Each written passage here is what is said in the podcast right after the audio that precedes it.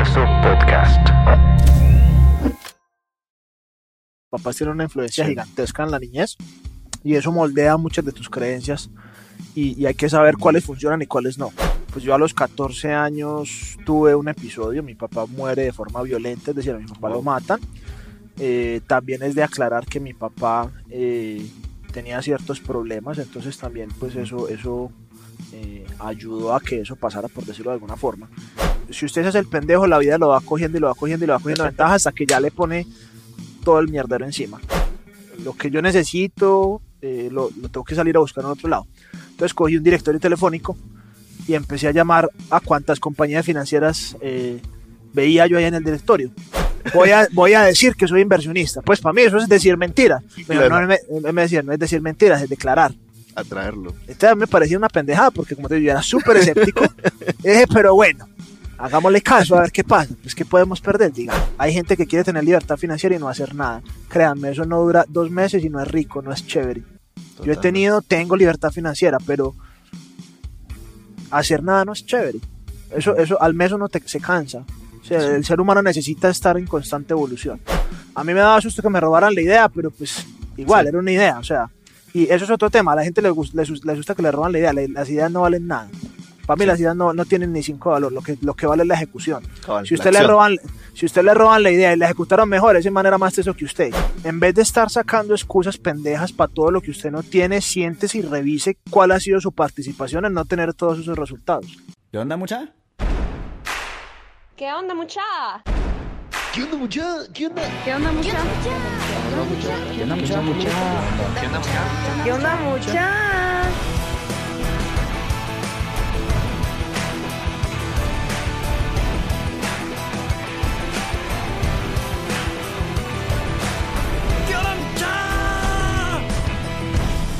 ¿Qué onda, mucha? ¿Cómo están? Espero que estén muy bien. Mi nombre es Jorge Delio y suelo ser la persona que te recuerda que aún no sos ni la mitad de lo que vas a llegar a ser. Así que bienvenido una vez más a ¿Qué onda, mucha? Podcast. Comenzamos.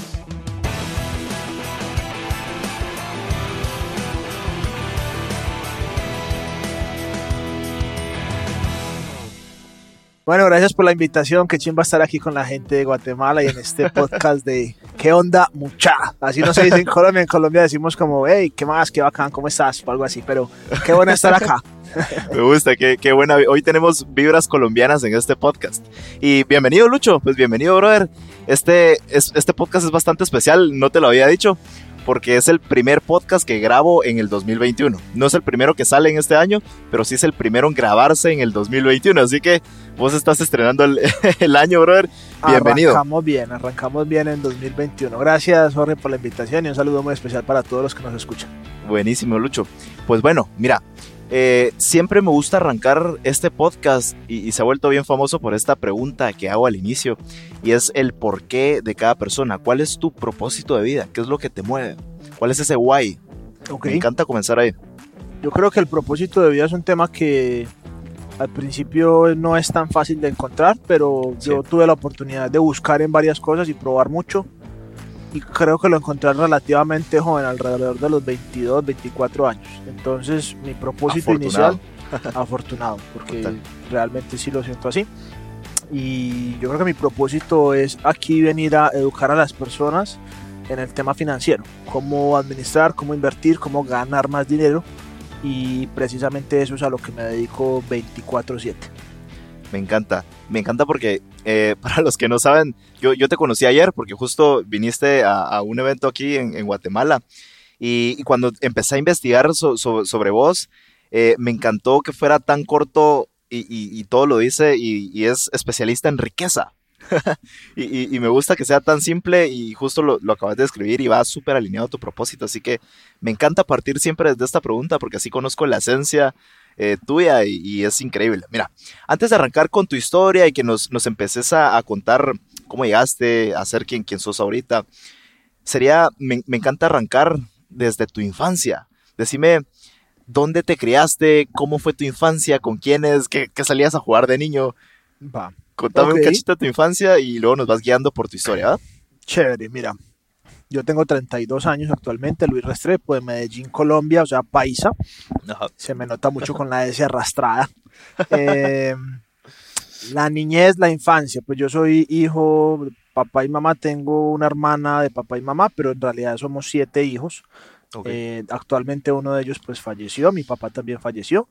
Pero en la niñez generalmente digamos que pues una niñez bastante normal. Eh, en ese escenario de la niñez yo me consideraba un niño bastante tímido. Entonces, digamos que me costaba un poquito hacer relaciones y tal vez me refugiaba mucho jugando videojuegos. Ok. Digamos que era bien adicto a los videojuegos y me gustaba mucho, muchísimo, muchísimo. Pues yo, tu, yo ¿Qué, tenía qué de, todas las, de todas las consolas que se te ocurran he tenido. Entonces, yo empecé en las épocas, obviamente, del Atari. Bueno, pues cuando el Atari estaba muy pequeñito todavía, Super Nintendo, jugaba Mario Bros. Ahí me quedaba todo el día. mi En mamá me pleno auge, ¿no? De mi mamá me decía que se me iban a poner los ojos cuadrados de, tanto jugar, típico dicho de mamá en Colombia, no sé si acá. Eh, y bueno, una niñez relativamente tranquila, eh, me iba bien en el colegio, o sea, era bueno Ujú. académicamente, eh, un poquito tímido, un poquito callado, y, y gustaba mucho de los videojuegos, tenía un par de amiguitos por ahí. Y, y bueno, también me gustaba, eh, desarrollé un gusto por el tema de la guitarra. Eh, empecé a tocar guitarra también De- más o menos a los nueve años.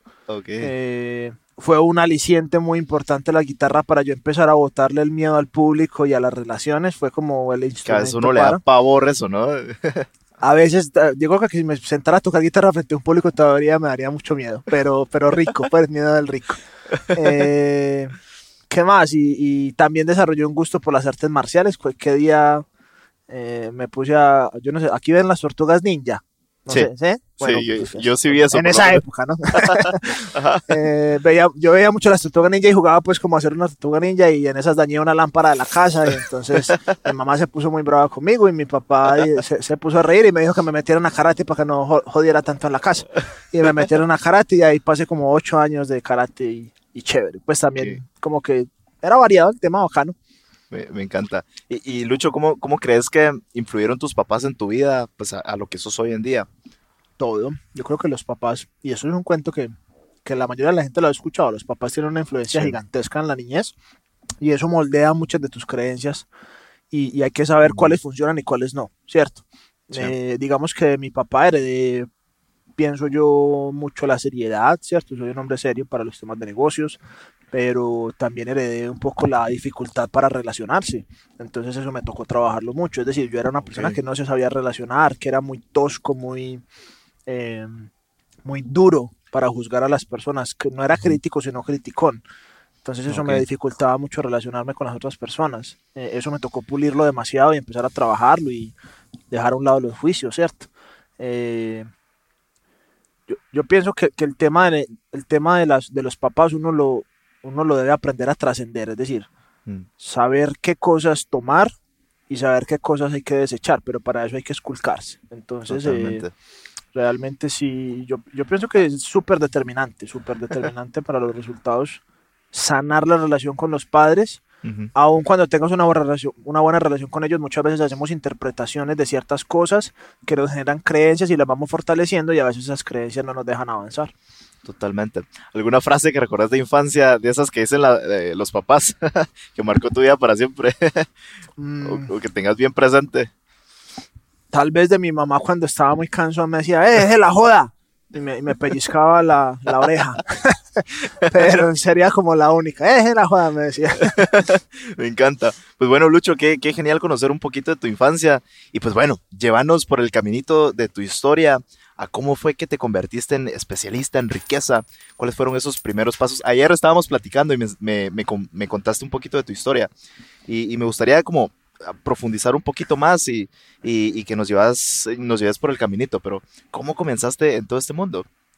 Pues hay, hay muchas partes importantes definitivamente. Yo creo que para rescatar en la historia hay dos o tres escenarios bien importantes. Eh, Digamos que uno, la, la guitarra y este tipo de cosas me ayudaron como a empezar a fortalecer un poquito el tema del miedo, el miedo a exponerme, ¿cierto? A hablar en público, ese tipo de cosas, porque es una de las cosas que yo hago hoy en día. Sí. Pero ya digamos que desde el punto de vista financiero, porque todo eso, yo creo que todas las cosas que uno va aprendiendo en la vida se juntan en algún momento cuando uno encuentra su propósito. Sí. Eh, hoy en día, pues yo a los 14 años tuve un episodio, mi papá muere de forma violenta, es decir, a mi papá lo matan. Eh, también es de aclarar que mi papá eh, tenía ciertos problemas, entonces también pues eso, eso eh, ayudó a que eso pasara, por decirlo de alguna forma. Eh, entonces Eso te debió 14. supermarcar. Sí, Parteaguas. Eso es un, eso es un parteaguas fuerte. Eh, yo tenía 14, yo lo vi pues ahí, o sea, la escena, no, vi la escena, sino me tocó verlo pues ahí muerto y, digamos que obviamente es una escena fuerte, Wow. ¿cierto?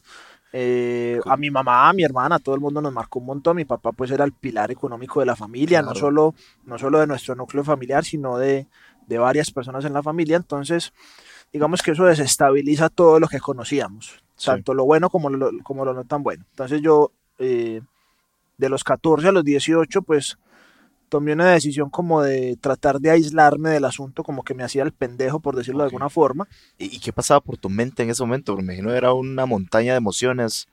Mira, yo realmente uno de los temas que heredé de mi papá fue, fue ser supremamente cerrado desde el punto de Ah, vista emocionalmente. Entonces, una de las cosas que hice fue aislarme, ¿cierto? No, no, no Cerrarme. sacabas las emociones. Correcto. Ok.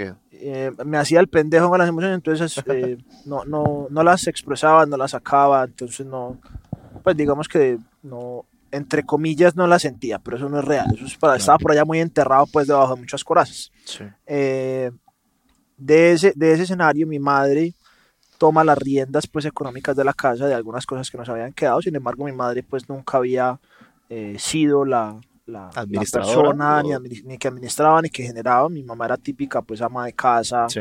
eh, con su esposo y demás. Entonces, pues mi mamá hacía lo mejor que ella podía con lo que creía que estaba haciendo bien. Claro. Lastimosamente, pues digamos que en ese, en ese escenario, pues no, la, la administración fue bastante deficiente y empezamos a tener un montón de problemas económicos, ¿cierto? Ok. Empezaba, eh, las, pues digamos que ahí fue donde yo me empecé a hacer el pendejo, ¿cierto? Esa fue mi, mi, mi situación. Eh, pasan cuatro años y, y la situación ya financieramente se estaba volviendo como muy complicada. Yo Ya tenía las cuentas estudio- encima, facturas y. Correcto. Entonces, eh, ya, ya esa situación como que me estaba obligando a no hacerme el pendejo. ¿sí? Cuando Ok. ti- yo creo que, es- que una buena enseñanza de ahí es, si usted se hace el pendejo, la vida lo va cogiendo y lo va cogiendo y lo va cogiendo ventaja hasta que ya le pone todo el mierdero encima. ¿sí? Ok. Entonces a mí me pasó eso. Yo, yo ya tenía la situación encima, yo no la podía evadir más. Y yo fui y hablé con mi mamá y, y la respuesta de mi madre en ese momento era, no, yo no sé. Pues Mm. no sé dónde está, no sé qué pasó, no sé por qué las cosas están así, no sé. Ahí ya ¿Eh? tenías como 18, 20 años. Ya más o tenía menos, 18. ¿cierto? Mi hermana Ok. durante esa época, mi hermana mayor, eh, tenía muchas confrontaciones por el tema financiero con mi mamá y ella a los 16, cuando mi papá se murió yo tenía 14, ella tenía 16, 17, Ok. ella decide irse de la casa me dice que nos vamos, pero a mí la, a mí la verdad me daba mucho miedo, ¿cierto? Sí. Pues yo, yo, pues con 14 años, ¿para dónde me voy a ir? Yo no sé hacer nada, yo solo sé eh, estudiar, ya, Jugar videojuegos. y jugar videojuegos. Eso era, eso era- era lo único que sabía hacer. Entonces, eh, yo, yo no tomé ninguna decisión en ese momento, pero la vida me fue como, como poniendo el, el- el panorama cada vez un poquito más complejo. Y cuando mi mamá me empieza a responder eso, yo le hice la pregunta durante un par de meses seguido y no había ningún tipo de acción y a mí no me cuadraba. Entonces yo tomo la decisión de irme de la casa a los 18, ¿sí?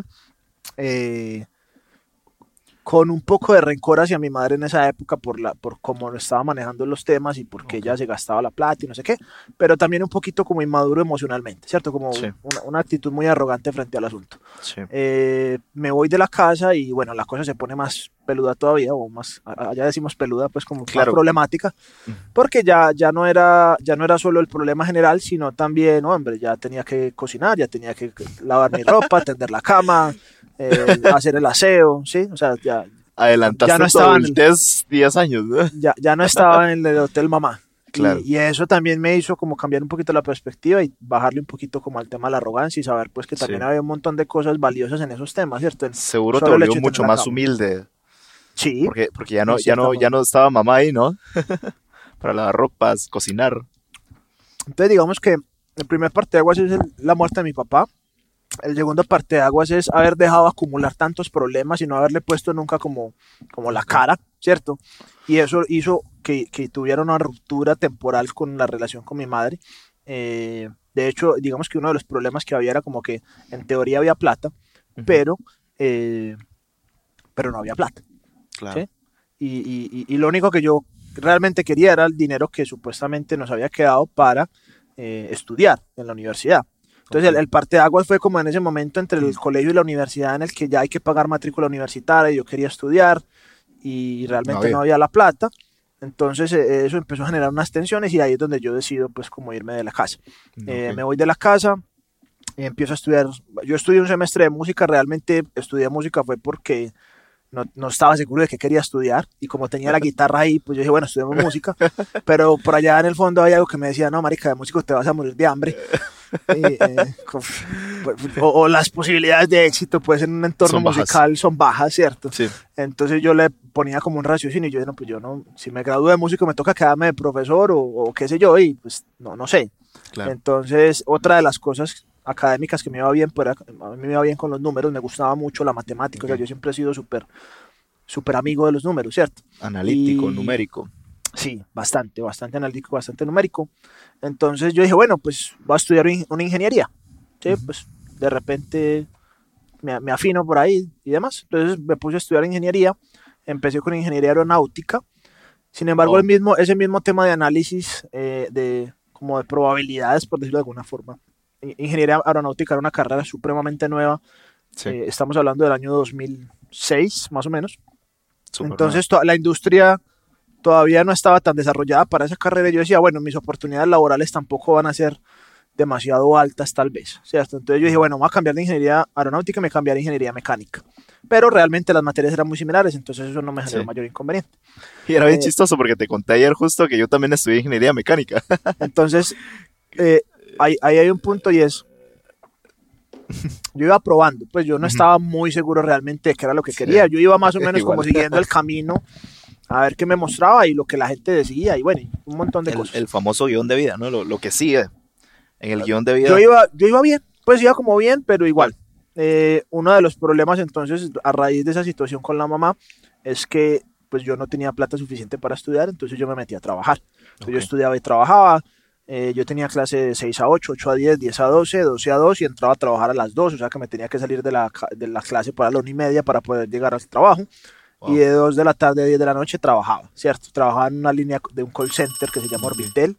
eh, y en esa línea Y, y ese tipo de trabajos son duros, son desgastantes. no te puedes conectar, digamos que no, a mí no me parecen duros como tal, pero no te puedes conectar ni un minuto tarde, Claro. porque te sancionan, ¿sí? En un call center.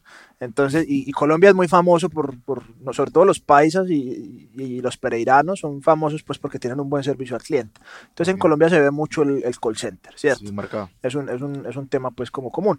Eh, Ujú. entonces yo tenía una, una agenda súper, súper copada de ingeniería, tenía casi todas las materias y, y trabajaba al mismo tiempo. Y entonces cambié un problema por otro, cambié el problema de no tener plata para pagar la universidad por el problema de no tener tiempo.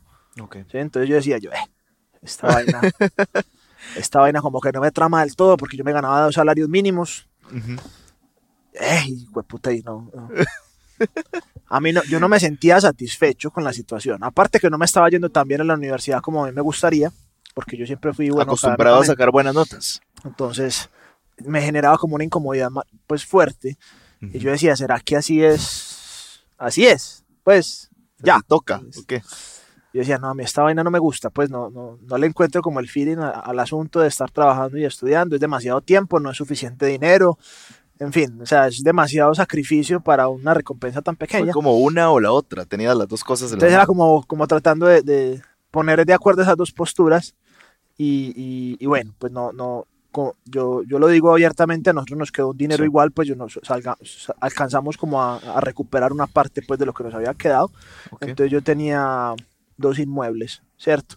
Sí. Pero yo hacía las cuentas. Y yo decía, estos inmuebles valen, no sé, poner una cifra cualquiera, 250 mil dólares. Y me gano 500 dólares mensuales por esa plata. Entonces yo hacía las cuentas, pues yo ya era, yo ya era, ya, ya iba un poquito en ingeniería, hacía las cuentas porcentaje, me daba por debajo del punto 3% mensual. Y yo decía, yo, puta, eso es muy poquito, o sea, es increíble que... No hace sentido. Sí, no, es increíble que uno tenga esta plata y que, y que genere esta otra cantidad de rentabilidad tan bajita, ¿cierto? Y, y- y, pues es el inmueble, que es, que es la, digamos, la inversión más tal vez conocida y tradicional de todas. Sí. Y la más segura, creería yo, la más estable. Sí, una de las más estables, con toda, Sí. con toda tranquilidad uno podría decir eso. Sí. Pero no, pues realmente de ahí yo, yo sacaba los números y a mí no me hacía sentido. Pero una cosa es que no te haga sentido y otra cosa es que tú digas, bueno, ¿y ahora qué hago con esta plata? ¿no? Pues una cosa, yo tenía los inmuebles, pero otra cosa es ve y véndelos y veas con a- a- algo con eso. Para eso se requieren habilidades. O sea, vaya y véndalos y vaya y póngalos en otro lugar. ¿En qué lugar? Si será seguro, que hay que preguntar. Entonces yo tenía todo ese montón de barreras, pues como mentales que yo no sabía nada. Entonces yo me empecé a, pues como a preocupar, como que bueno, debería de estar aprendiendo algo relacionado con la parte financiera, ¿sí? Ujú. en ese, en ese momento yo tomo la decisión, o sea, yo había ahorrado un, yo, yo he sido juicioso pues hasta cierto punto, tampoco es que sea el más juicioso del universo, pero he sido juicioso hasta cierto punto con, con algunos objetivos, entonces empecé a ahorrar un dinero para poder salirme de trabajar, ¿cierto? Ok. Entonces, aparte de que pagaba, pues lograba ahorrar un poquito para salirme de trabajar y eh, le- efectivamente me renuncio al trabajo y empecé a trabajar. Eh, es que empecé a trabajar, empecé pues como supuestamente ese año iba a ser el año más productivo de mi vida, porque yo dije, pucha, trabajo 8 o 9 horas al día y, y ya voy a liberar 8 horas de mi día, ¿no? Claro. Entonces voy a, mejor dicho, voy Voy a hacer la un toda. de cosas y... No, yo estaba súper emocionado. Pues pasó todo lo contrario ¿Qué pasó? ¿Qué pasó? Renuncié y no hice ni mierda ese año. O sea, al estudio, pues cogí cuatro materias y ese año no hice nada. Y, Yo- y- yo y no esas me ocho acuerdo. horas ¿qué? valieron. No sé, entonces por ahí, por ahí mucha gente dice que entre más ocupado uno está, más productivo se vuelve, ¿no? Yo creo que tiene algo de razón. Yo ese año no hice nada. Literalmente me tiré el año, pues, y- o sea, hice las materias, me fue bien y todo, pero con el tiempo libre no, nada, na- nada muy interesante. En esa época, en ese nada, conocí a alguien que se volvería mi esposa. Yo me casé muy Sí. joven. Y, y precisamente con, con ese contexto familiar del que yo venía, pues tenía como una especie de vacío emocional Claro. y, y me caso. Me caso jovencito, súper jovencito, a los 20 años. ¿Cuántos? 20 años, madres. A los 20 años me casé. Mm, Yo tratando de recordar qué hacía a los 20, súper em- inmaduro emocionalmente. no, yo me casé también inmaduro emocionalmente. Eso no me quita la inmadurez. Entonces me caso con una chica, Ajá. se llama Sara, eh, una chica brillante, eh, hablando desde el punto de vista cognitivo, ¿cierto? Una chica muy, Sí. muy brillante, eh, muy bonita, muy chévere, teníamos una relación muy bacana. De Medellín. de Medellín, claro, de Medellín. Las famosas paisas, las paisas son todas muy lindas. Sí. Me caso con Sara y lo que mejor teníamos en la relación Sara y yo definitivamente era que teníamos una, una visión parecida y era que queríamos en algún momento como tener algún negocio o algo que con una empresa o algo así. Sí. y, y eso nos, nos parecía chévere. Sin embargo Sara era estaba a punto de graduarse de odontología cierto y yo estaba en el camino pues como a la mitad más o menos de, de ingeniería la mecánica. eh, entonces nos, nos casamos, nos fuimos a vivir juntos, ella empezó a trabajar, yo tenía ahí una entrada y un arriendo, y, y bueno, con eso pues digamos que solventábamos los gastos. Ok. Eh, es Sara, algún día, eh, ¿qué día estábamos mercando en una cadena que se llama Jumbo o Carrefour? Tal vez la, la han escuchado. Eh, Estábamos co- comi- eh, mercando pues lo, lo del- lo del mes. Ujú. Y ella cogió un libro, el libro de Kiyosaki Sí.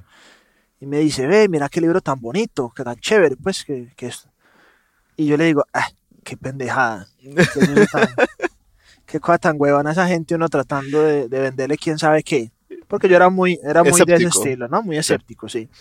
Eh, Qué pendejada eso. Entonces ella decía, no, pero ven y cómpremelo. Yo decía, no, qué huevona, eso es- compremos eso en carne.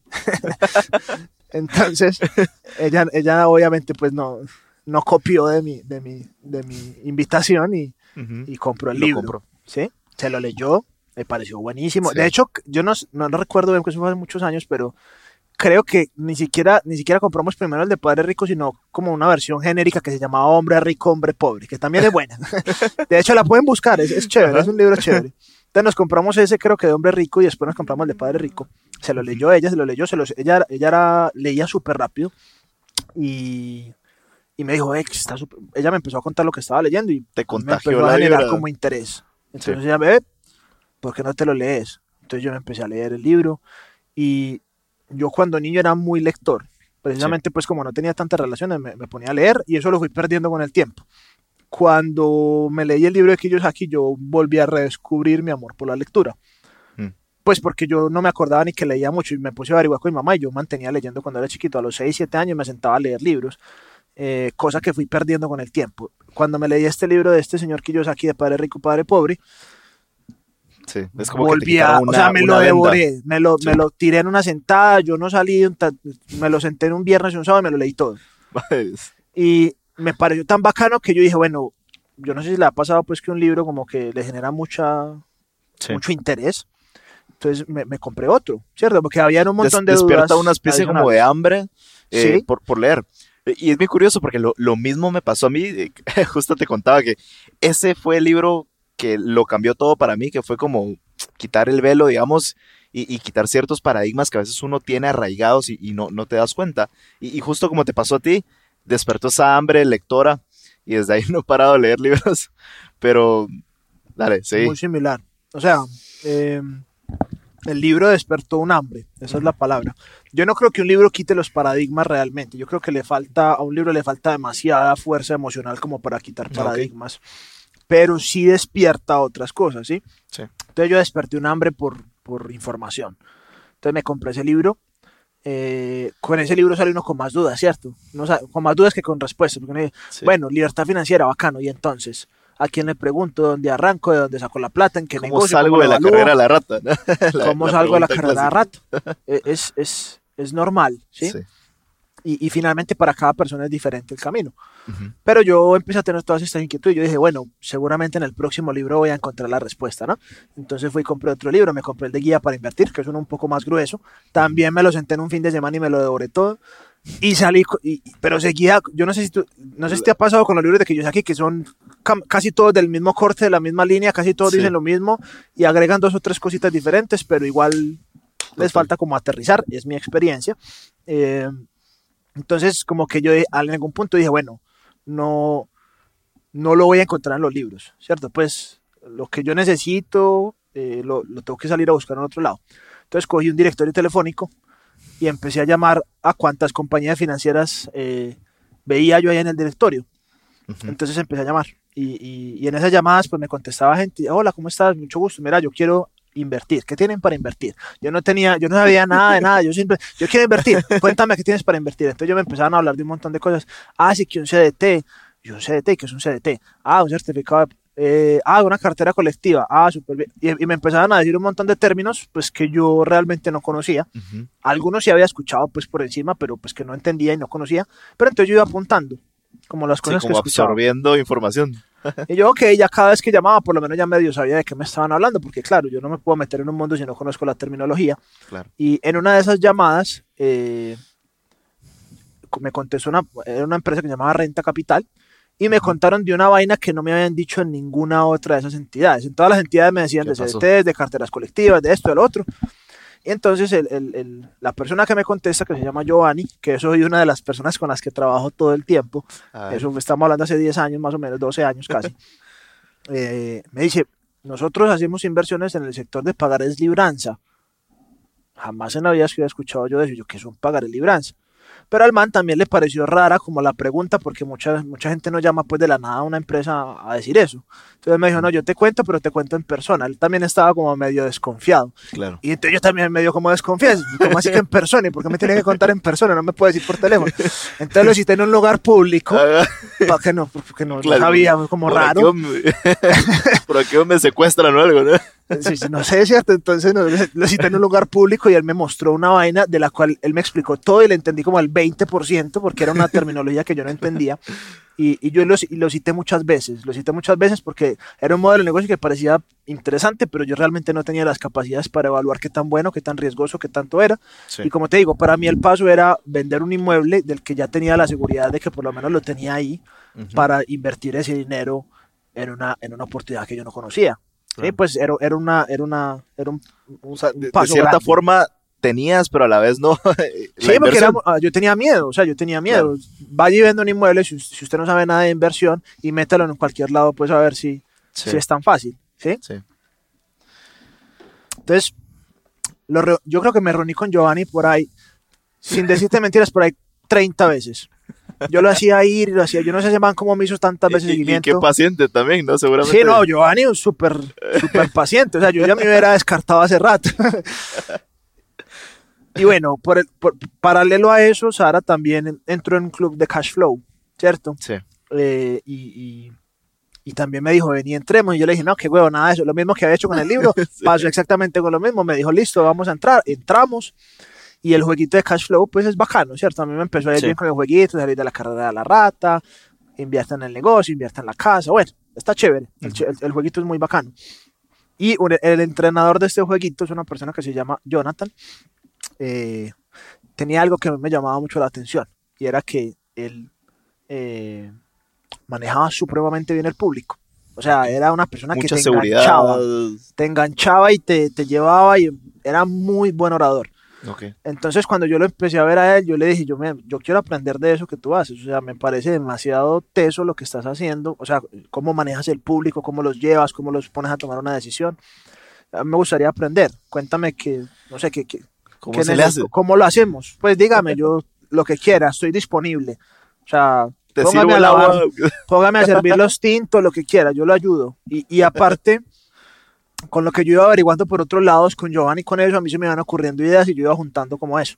Sí. Entonces, eh, Jonathan me, me- me empezó como a, como a tomar en serio hasta cierto punto y me empezó a dejar aprender de él, ¿cierto? Y me empezó a enseñar ciertas cosas sobre el manejo de público, más que todo, y sobre algunos temas financieros.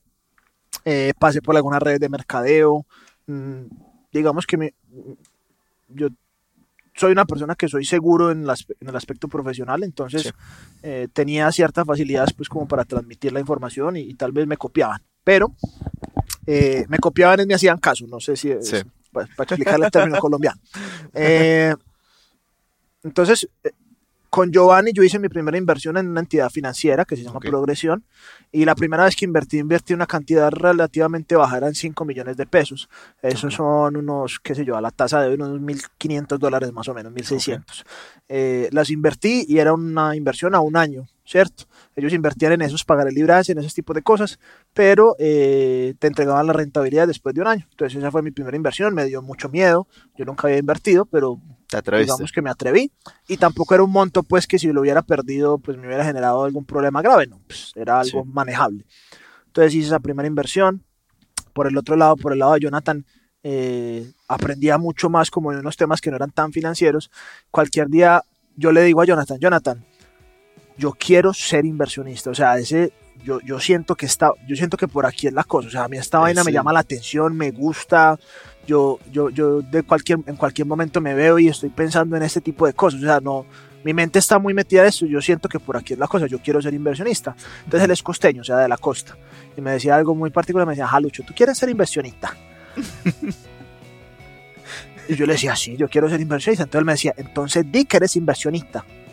Y yo le decía, ¿cómo así? Pues, pero es que yo soy estudiante de ingeniería mecánica. ¿Por qué voy a decir que soy inversionista si yo todavía no invierto ni siquiera? Entonces volvía y me decía, ajá, Lucho, ¿tú quieres ser inversionista? yo sí, weón, yo quiero ser inversionista. Ah, entonces dije que eres inversionista. Cada que yo le preguntaba lo mismo me decía la misma pendejada y yo, eh. Y yo, bueno, voy a, voy a decir que soy inversionista. Pues para mí eso es decir mentiras. Pero Claro. no, me decía, no es decir mentiras, es declarar. Atraerlo. Entonces me parecía una pendejada porque como te digo, yo era súper escéptico. dije, pero bueno, hagámosle caso a ver qué pasa. Pues qué podemos perder, digamos. Entonces cualquier día estábamos jugando Cash Flow, no recuerdo la persona, la persona con la que estábamos jugando. Nos- pues, uno jugaba con diferentes personas a lo largo del tiempo. Y esta persona me, me saluda, hola, ¿cómo está? Mucho gusto, me llamo Juan, qué sé yo, no recuerdo. Eh, ah, mucho gusto, Luis Restrepo. ¿Tú qué haces? Ah, yo soy inversionista. Y entonces Juan llega y me dice, ¿en serio? ¿De qué? Y yo, pues, no, no creía haber llegado tan lejos. y yo, y yo no había preparado nada, pues yo qué iba a saber, yo simplemente la saqué así, entonces yo le dije que era inversionista en, en hipotecas. ¿Por qué? Porque yo tengo un primo que se llama Alex, que hace muchísimos años invierte en ese tipo de negocios y en algún momento se me había ocurrido la idea de preguntarle, pero nunca lo había hecho, ¿cierto? Entonces yo le dije, de hipotecas. Entonces Juan me dice, de hipotecas, que eso es tan interesante. Contame cómo funciona. Y yo, Jue "Ay, madre. pues, este man no va a parar. ¿Qué Entonces, bueno, entonces yo le dije, no, ¿sabes qué? Yo te cuento cuando tengamos más confianza. Y entonces las- a- hasta ahí la saqué Qué buena e inmediatamente, inmediatamente terminamos el jueguito de Cash Flow. Yo cojo mi celular, Averiguar llamo a mi primo, le digo, Alex, ¿cómo estás? Yo nunca, yo- como te digo, había, había querido en algún momento eh, hacer la llamada, pero nunca lo había hecho. Ese día la hice. Y llamé a Alex y le dije, Alex, ¿cómo estás? Con Lucho, ¿cómo va todo? ¿Qué hubo, Luigi? Él me decía, Luigi, primo, ¿qué más? ¿Usted qué, hermano? ¿Cómo va todo? Hey, men, vos, eh, es que yo estoy aquí en un curso pues de, de, de, unos temas financieros y yo sé que vos pues has invertido en hipotecas y de hecho mi papá en cierto momento le ayudó pues como a hacer ese tipo de negocios. Uh -huh. Entonces, eh, no sé si, si de pronto te invito a tomar un café o nos sentamos a almorzar, lo que sea, lo que vos me digas. Eh, me gustaría que escucharte, cómo funciona, aprender un poquito de vos. Bueno, claro, Luigi, de una, venga, cuadremos, sentámonos. Entonces nos sentamos, empezamos a conversar, él me empezó a explicar el mundo de las onda. hipotecas, que era un mundo pues súper nuevo para mí, yo no te entendía. Para ya habías pues, abierto la boca. Ya, había, ya me había metido en la boca del lobo, entonces para mí no era negociable salir con un chorro de babas, como decimos en Colombia, ¿cierto? Entonces empecé a aprender, empecé a aprender de hipotecas, eh, por el otro lado también empecé a aprender de este tema de pagar libranza uh -huh. y, y, sin embargo yo te, te, cuento que mi carácter, yo no parezco, pero yo naturalmente soy una persona miedosa. Es okay. decir, le tengo miedo a muchas cosas. Pero a yo ver, empecé... ¿cuál, ¿Cuál es el mayor miedo? No, pues en este momento, no sé, a las alturas le he tenido miedo, se llama miedo al éxito, por ejemplo. Pero entonces cuando yo sé que le tengo miedo a algo, voy y lo hago, ¿no? Ok. Pues porque ser, ser miedoso no quiere decir quedarse en el miedo. Agarrar el toro por los cuernos, ¿no? Cuando me, algo me da miedo, trato de hacerlo. ¿sí? Es un buen indicativo para mí. Al otro lado del miedo está algunas de las mejores recompensas que sí, uno puede tener. Totalmente, me encanta. Entonces, eh, empiezo con ese tema de las hipotecas a aprender mucho. Eh, entonces ya, ya cuando, cuando hablaba con el Juan, que no me acuerdo cómo se llama, eh, le contaba cositas de hipotecas y quedaba súper interesado, ¿no? Y algún día, ponle seis, ocho meses después de, de por el lado pues de, de esa historia, me, me, me, llama Juan. ¿Oíste, Lucho? Vos que sabes tanto de hipotecas, vos que sabes tanto de hipotecas, ¿por qué no, por qué no me ayudas a evaluar un negocio de hipotecas? Y yo le dije, hágale, de una, hágale, vamos a, vamos a hablarlo, pero invitemos a mi primo, porque Alex fue el que me enseñó a mí todo. Entonces, vamos, lo evaluamos y que él nos diga. Y yo, yo opino, pero yo, yo me siento más cómodo con que él lo haga porque él lleva más años pues invirtiendo en eso y, y ya. Sí. Hasta ahí, todo bien. Fuimos a evaluar el negocio, eh, empezamos a, a, revisar. Estaban pidiendo, un señor, era un apartamento por la zona del poblado, uh -huh. que es una zona bien de, de, de, este, de Medellín eh, estaba pidiendo, qué sé yo, alrededor de unos ciento y pico de mil dólares por un apartamento que podía costar unos 200 mil. Sí. Eh, Alex le hizo varias preguntas, eh, bueno, obviamente a qué se dedicaba, para qué necesitaba el dinero, pues preguntas normales. Y al final eh, le dimos las manos, chao, felicitaciones, que te vaya muy bien. Y decidimos no hacer el negocio. Pues decidimos por criterio de Alex. ¿Por qué, se, decidió hacer, ¿Por qué se decidió no hacer el negocio? Porque pues las hipotecas es un negocio en el que las personas eh, cuando acceden a, a, pedir préstamos hipotecarios, eh, pues normalmente si lo pudieran hacer lo harían a través del banco, sí. porque sale más barato. ¿sí? Entonces, si ellos no están a través del banco, es una de dos razones. Una, no tienen la capacidad o la solvencia financiera para pedirlo a través del banco, entonces el banco se los va a negar. ¿sí? Uh -huh. O dos, eh, pueden ser personas que, no hayan, que, que tengan dinero pero que no hayan utilizado la banca o que no sepan cómo utilizarla, entonces igual no les van a prestar el dinero. Uh -huh. eh, como el señor estaba pidiendo ciento y pico mil dólares, eso eh, superaba el valor comercial del de, el, el, valor comercial era un 50%. ¿sí? Okay. Y realmente en hipotecas lo usual, o por lo menos los que saben, invierten alrededor del 30, el 35%, no más de ahí. Es decir, si un inmueble te vale 200 mil dólares, vas a invertir máximo 60, 70 mil dólares en él, uh -huh. sobre hipoteca. ¿Por qué? Porque si la persona no tiene la solvencia financiera para responderte, especialmente en Colombia, yo no sé cómo funciona aquí en Guatemala, pero el sistema judicial en Colombia es súper lento. Entonces, Igual. todo el proceso ejecutivo que, que, hay que hacer para poder hacer Mucha la garantía real se demora mucho tiempo. Entonces, sí. eh, si tú pones los 200 mil dólares en un apartamento de 200 mil dólares, todo el costo del tiempo de los abogados y demás se te va a salir mucho más costoso. Entonces uno, uno presta el 30%, caso tal que lo que se te demora el proceso, que pueden ser dos o tres años o más, ¿cierto? Pues pueda recuperar la plata con el valor del inmueble, ¿sí? Mm. Entonces, por esa razón nos invirtió. En fin, empezamos a aprender un montón de cosas ya del ejercicio real de las inversiones. Uh -huh. eh, eventualmente yo empecé a invertir en hipotecas, ¿cierto? También una, okay. yo no recuerdo cronológicamente pues cuál fue primero y cuál fue después, pero por allá invertí una primera vez en una hipoteca como 50 millones de pesos que eran, ponle unos 20 mil dólares, más o menos. Okay. ¿sí? 20, 25 mil dólares a la tasa en ese momento. Eh, por el otro lado, con Giovanni también empecé como a, como a averiguar sobre inversiones. Y ya el último, bueno, hay, hay muchos más parteaguas y te lo voy a resumir porque tampoco quiero hacer pues toda la historia súper, hiper, mega larga. Eh, otros dos No, parteaguas. tiempo. Me, me, me divorcié, me separé de mi esposa, de Sara, Ok. en ese momento. Eh, como te dije, muy maduros. Pero antes fue que fuiste a un curso, eh, recuerdo que me, que me contaste, que fuiste a Sí. un curso como transformacional y, y un rollo que eras, que pues no creías, pero fuiste al final. El, el- el Y- y- curso fue por Jonathan también. Jonathan era muy buen ¿cómo fue esa vendedor. onda?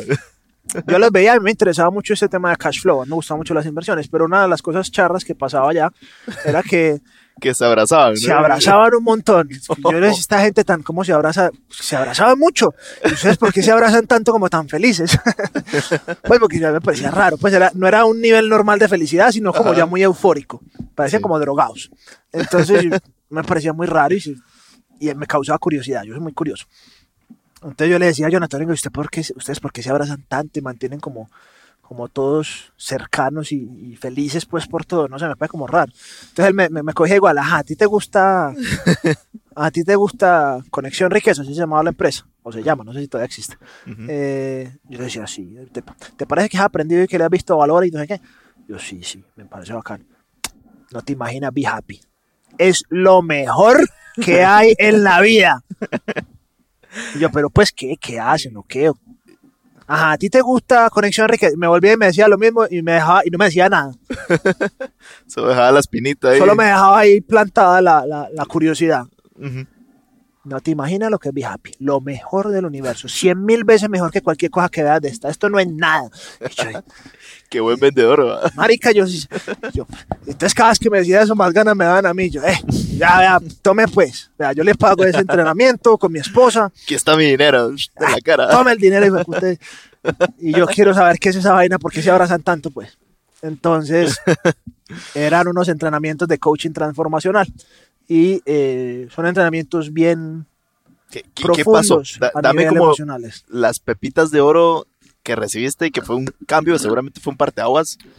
Mira, eso fue otro parteaguas muy fuerte porque eh, en estos entrenamientos, son entrenamientos que llevan muchos años, realmente los Sí. diseñaron para ejecutivos de alto cargo y después empezaron pues como a, a distribuirse a, a cualquier público y en estos entrenamientos te ponen un espejo de lo que no funciona, ¿sí? Ok. de lo que no funciona en tu vida. Y, y finalmente hay muchas cosas que no funcionan y nos, y nos damos muy buenas razones y muy buenas excusas de las cuales, por las cuales no funcionan. A mí definitivamente había muchas cosas que no me funcionaban. O sea, yo era bueno para algunas cosas, pero definitivamente habían cosas que, no sé, era un tipo muy arrogante. Ok. Era un tipo muy frío, muy solitario, no era bueno para hacer relaciones. Eh, también sentía miedo de, de- de- lanzarme al agua en algunas cosas, era demasiado analítico. ¿sí? Ok. Entonces, eh, no y sé si eso escuchado- paraliza a veces, ¿no? Análisis por parálisis, me Sí. pasaba eso todo el tiempo. Sí, me la pasaba pensando y era súper buen pensador, pero para actuar. Mm. Entonces, en esos entrenamientos yo empecé a pulir ese tipo de cosas. Es decir, me, Con mucha introspección. y- Eh, es una forma de decirlo, es mucho más candeludo que eso. Es decir, eh, hay ejercicios vivenciales fuertes que te ponen a hacer desde el punto de vista emocional, que pues si te los digo acá van a sonar ridículos, entonces más bien vivan la experiencia, que por eso no se cuentan. Entonces, eh, es, lo es de las cosas mejores del mundo. Si quieren bar, me preguntan. Si quieren ir, me preguntan. Me. Listo. Eh, son ejercicios vivenciales fuertes. Pues te ponen fuerte a trabajar con la emoción, a trabajar con papá, con mamá, con, con- con la esposa, con todo. ¿Sí? Entonces, eh, por eso te digo que, que- que el- que los libros a veces no, tal vez no son tan fuertes para remover creencias, porque Mm. si tú quieres trabajar una creencia, primero tiene que haber repetición, es decir, tiene que haber un trabajo continuo sobre un pensamiento y una creencia y demás, y segundo tiene que haber una emoción muy fuerte. Los libros no generan esa emoción tan fuerte, generan interés, pero no generan una emoción fuerte de esas que tú te acuerdas toda la vida, ¿sí? Sí. No sé, para ponerte un ejemplo, el primer beso, la primera vez que hicieron el amor, o la Sí. primera vez que hicieron un negocio grande. Todas esas veces uno se acuerda con, con mucho detalle de, lo- de las En cosas que pasan. Te la Entonces. Por eso yo digo, los libros sirven, pero no son suficientes. Sí. ¿sí? Entonces, en esta vaina me lavaron el cerebro literal, eh, en el buen sentido de la palabra. Y, y eso significó un montón de cambios. Uno de esos cambios era ser sincero conmigo mismo y mi esposa también, de que la relación realmente, eh, a pesar de que tenía cosas chéveres, pues no era lo que nosotros realmente estábamos buscando para, el- para el uno con el otro. Entonces, eh, eso llevó a tomar la decisión pues de, de- de sincerarnos, de ser honestos con nosotros y de partir Separarse. caminos pues eh, a nivel personal. Ahí tenías veintitantos, ¿no? 22 casi, 21, Sí, 22 pues. más o menos. O sea, eso fue... en- todo- toda esa historia fue en, entre alrededor de tres años en total. Sí. Y, y, y finalmente uno de, los, uno de los miedos más grandes que yo tenía a invertir, eh, no sé cuál era realmente, pero justo después de que me divorcié, invertí. Entonces, eh, la, la moraleja es que si quieren invertir, se divorcien. No. Eso no es la moraleja. Eh, la moraleja porque, porque es te queda más dinero para invertir. te queda más dinero para invertir. No, la moraleja, la, la moraleja era que nuevamente me había dejado coger hasta las últimas consecuencias para tomar una acción contundente con algo. Igual que con mi mamá, ¿no? Como, como lo puse ahorita Sí. al principio. Eh, Como que a veces uno esconde todo bajo el- Sí. la alfombra, ¿no? Y, y luego ya sí, es insostenible, ya se el gran Correcto. bulto ahí. Como el- Entonces- el elefante en la habitación, ¿no? como acostumbrarse a que la mierda se acumule. No, no, Sí. la, la mierda hay que sacarla de vez en cuando. Es, es- es sano, pienso yo. Eh, y arranqué a invertir. Ok. Eh, el primer cheque se lo di a Giovanni, ya, ya era una inversión eh, para mí cuantiosa, los, los 20 mil dólares, algo así que les había dado para el tema de pagar el libranza. Y, y- y- y- y temblando, temblando. Yo estaba Ah. trabajando en ese momento, me habían contratado en Sofasa, en una empresa, una empresa de ensambles de vehículos de Renault. Sí. Estaba trabajando, me ganaba mi salario, pero temblando le entregué el cheque en la mano a Giovanni. Mm. ¿sí? Y le dije, hermano, esto es Todo lo que tengo. no era todo lo que Oh. tenía, pero es una, una parte importante. Mm. Y, y- y yo nunca he hecho esto. O sea, si usted se lleva esto, si lo, yo no sé, o sea, si, si eso se pierde, si no funciona, me dejas a mí embaladísimo, pues. Mm. Aunque yo tenía el trabajo, ¿cierto? Yo Claro. tenía el trabajo, pero no dejaba de haber un miedo fuerte frente a soltar ese dinero que me había quedado de mi, de mi herencia. Y lo solté. Me Ok. fue bien, afortunadamente. ¿Qué pasa? Me fue bien. Eh, empecé con la inversión, la inversión me empezó a generar unas rentas y durante un- una buena cantidad de tiempo estuvo bastante bien, alrededor de 4 o 5 años. Mm. Y yo empecé a invertir en otras cosas. Eh, pero eh, digamos que ahí empecé a aprender mis lecciones de inversión, ¿sí? Mm. Eh, el hecho de que me fuera bien una vez no quiere decir que me iba, bien, que me iba a ir bien siempre. Claro. Entonces, eh, en, en diferentes alternativas de inversión, ya, ya en la vida real, ¿cierto? Eh, tienes que tener presente varios conceptos, el riesgo, la rentabilidad, la liquidez de la empresa, eh, si te vas a apalancar financieramente o no, si revisaste bien eh, los temas legales o no. Entonces, en esta inversión que me fue bien, yo asumí que me iba a seguir yendo bien, porque me había ido bien durante dos o tres años, ¿sí? Eh, y a mí me entraba un dinero mensual, sin yo tener que hacer nada, libertad financiera, ingresos pasivos, o sea, el paraíso de los paraísos, porque para mí, yo dije, yo marica, lo estoy logrando, ¿no? Claro, Y, y estamos hablando, yo tenía, no sé, 23, 24 años. re joven. Entonces para mí, para mí era súper interesante creer que todo iba a seguir así, ¿no? Eh, resulta que ya después me, me, me entra una dosis de realidad, ¿cierto? Y, y la dosis de realidad fue que algunos de estos negocios en los que yo estaba empezaron a fallar. ¿Listo? Eh, en este negocio puntualmente que les estaba hablando es un caso muy conocido en Colombia, es una empresa que, que nació en el 2001 eh, con pagar y libranza, que básicamente para el concepto que se entienda rápidamente es eh, que yo invierto en un crédito de una persona que va a pagar ese crédito, ¿cierto? Pero el, el crédito está respaldado no tanto por la persona, sino por el sueldo que paga la empresa. ¿Sí? Entonces una libranza es un mecanismo de que descuentan el dinero del crédito a través de la empresa. Es decir, si tú trabajas y te ganas mil dólares al mes, pues te descuentan 100 dólares de la cuota desde, de- desde antes de que te llegue y eso hace pues, que el crédito sea mucho más sano, ¿cierto? Porque nunca pasa por las manos del deudor. ¿Listo? Entonces yo invertía en ese tipo de negocios y era, era realmente la libranza era una cartera supremamente sana. ¿Listo? Eh, y, y, y- era una empresa que, que, que realmente tenía una, una cartera gigante, alrededor de 500 mil millones de pesos, que eso pueden ser tal vez unos, no sé, 150, 200 millones de dólares. Pues no era una cifra pequeña. Entonces, re- respecto a la inversión que yo tenía. Eh, y yo entendía bien el modelo de negocio, yo me había tomado el tiempo de estudiarlo, de revisarlo. Habían bancos, por ejemplo, el, el, el banco, el Deutsche Bank, el banco alemán, había invertido en pagar libranzas. O sea, no era cualquier negocio, ¿ya? O sea, había mucho respaldo, ¿no? había respaldo, sí, era y, y es un negocio que existe en la banca. Lo que pasa es que esta entidad, que se llama Estraval, o que se llamaba Estraval, no era una entidad bancarizada, ¿listo? Oh. Pero igual, eh, hacía parte del negocio y era un negocio bien interesante. Entonces, eh, yo me empecé a confiar de que todo iba a seguir bien, ¿sí? Eso, eso no, uno no lo ve venir, uno no lo sabe. Y este es uno de los errores más comunes que me ha pasado a mí varias veces. y, y afortunadamente ya creo que aprendí la lección. Eh, y le ha pasado a muchas personas y, y lo invito a que lo revises si de pronto le está pasando. A ver. Yo pensé, me iba bien. Y yo pensé que porque me iba bien, me iba a seguir yendo bien siempre. Entonces lo que hice fue hacer una cuenta matemática. Mira, si con X, que esa te le dije ahorita, Nicia, si con Sí. X plata me gano tanto, con tanto me gano esto más. Yo tenía, ponle, en ese momento ya tenía alrededor de 70 millones de pesos, que eran, no sé, 30 mil dólares. Estamos hablando de tres años de que, tres años de que ya había recibido rentas constantes. Eh, y yo dije, bueno, si con 70 me gano X, con 150 me gano tanto. ¿sí? Esa fue la cuenta matemática que yo hice. Ese es mi consejo de inversión, Como ¿no? fantasioso, ¿no? El, Sí. el mundo de fantasía. Sí, porque, porque yo pensaba que eso iba a durar de forma ilimitada, que nunca iba a pasar nada. Pues no lo pensaba conscientemente, pero inconscientemente era lo que sentía. Sí, eso me di cuenta mucho después del batacazo, ¿no? Eh, entonces yo hice, yo tenía eh, uno de los apartamentos que tenía, yo ya había comprado y vendido algunos apartamentos de los dos que tenía, pero ya tenía, tenía un apartamento y tenía una plata en Estrabales, eran como los, el capital que tenía y al, y al, y al mismo tiempo pues iba trabajando en otras cosas. Eh, decidí hipotecar el apartamento. Es decir, eh, el apartamento mío estaba libre, era, era mío, ¿sí? De nadie más. Eh, Yo lo hipotequé y, lo, y lo, lo hipotequé con el banco. El banco me prestó el 70% de, de, del- de ese valor del apartamento y todo el dinero se fue para Estrabal, ¿cierto? Yo metí todo el dinero en Estrabal. Ah, Entonces, eh, por un par de años todo estuvo bien. Durante año y medio, dos años, seguíamos bien, ¿sí?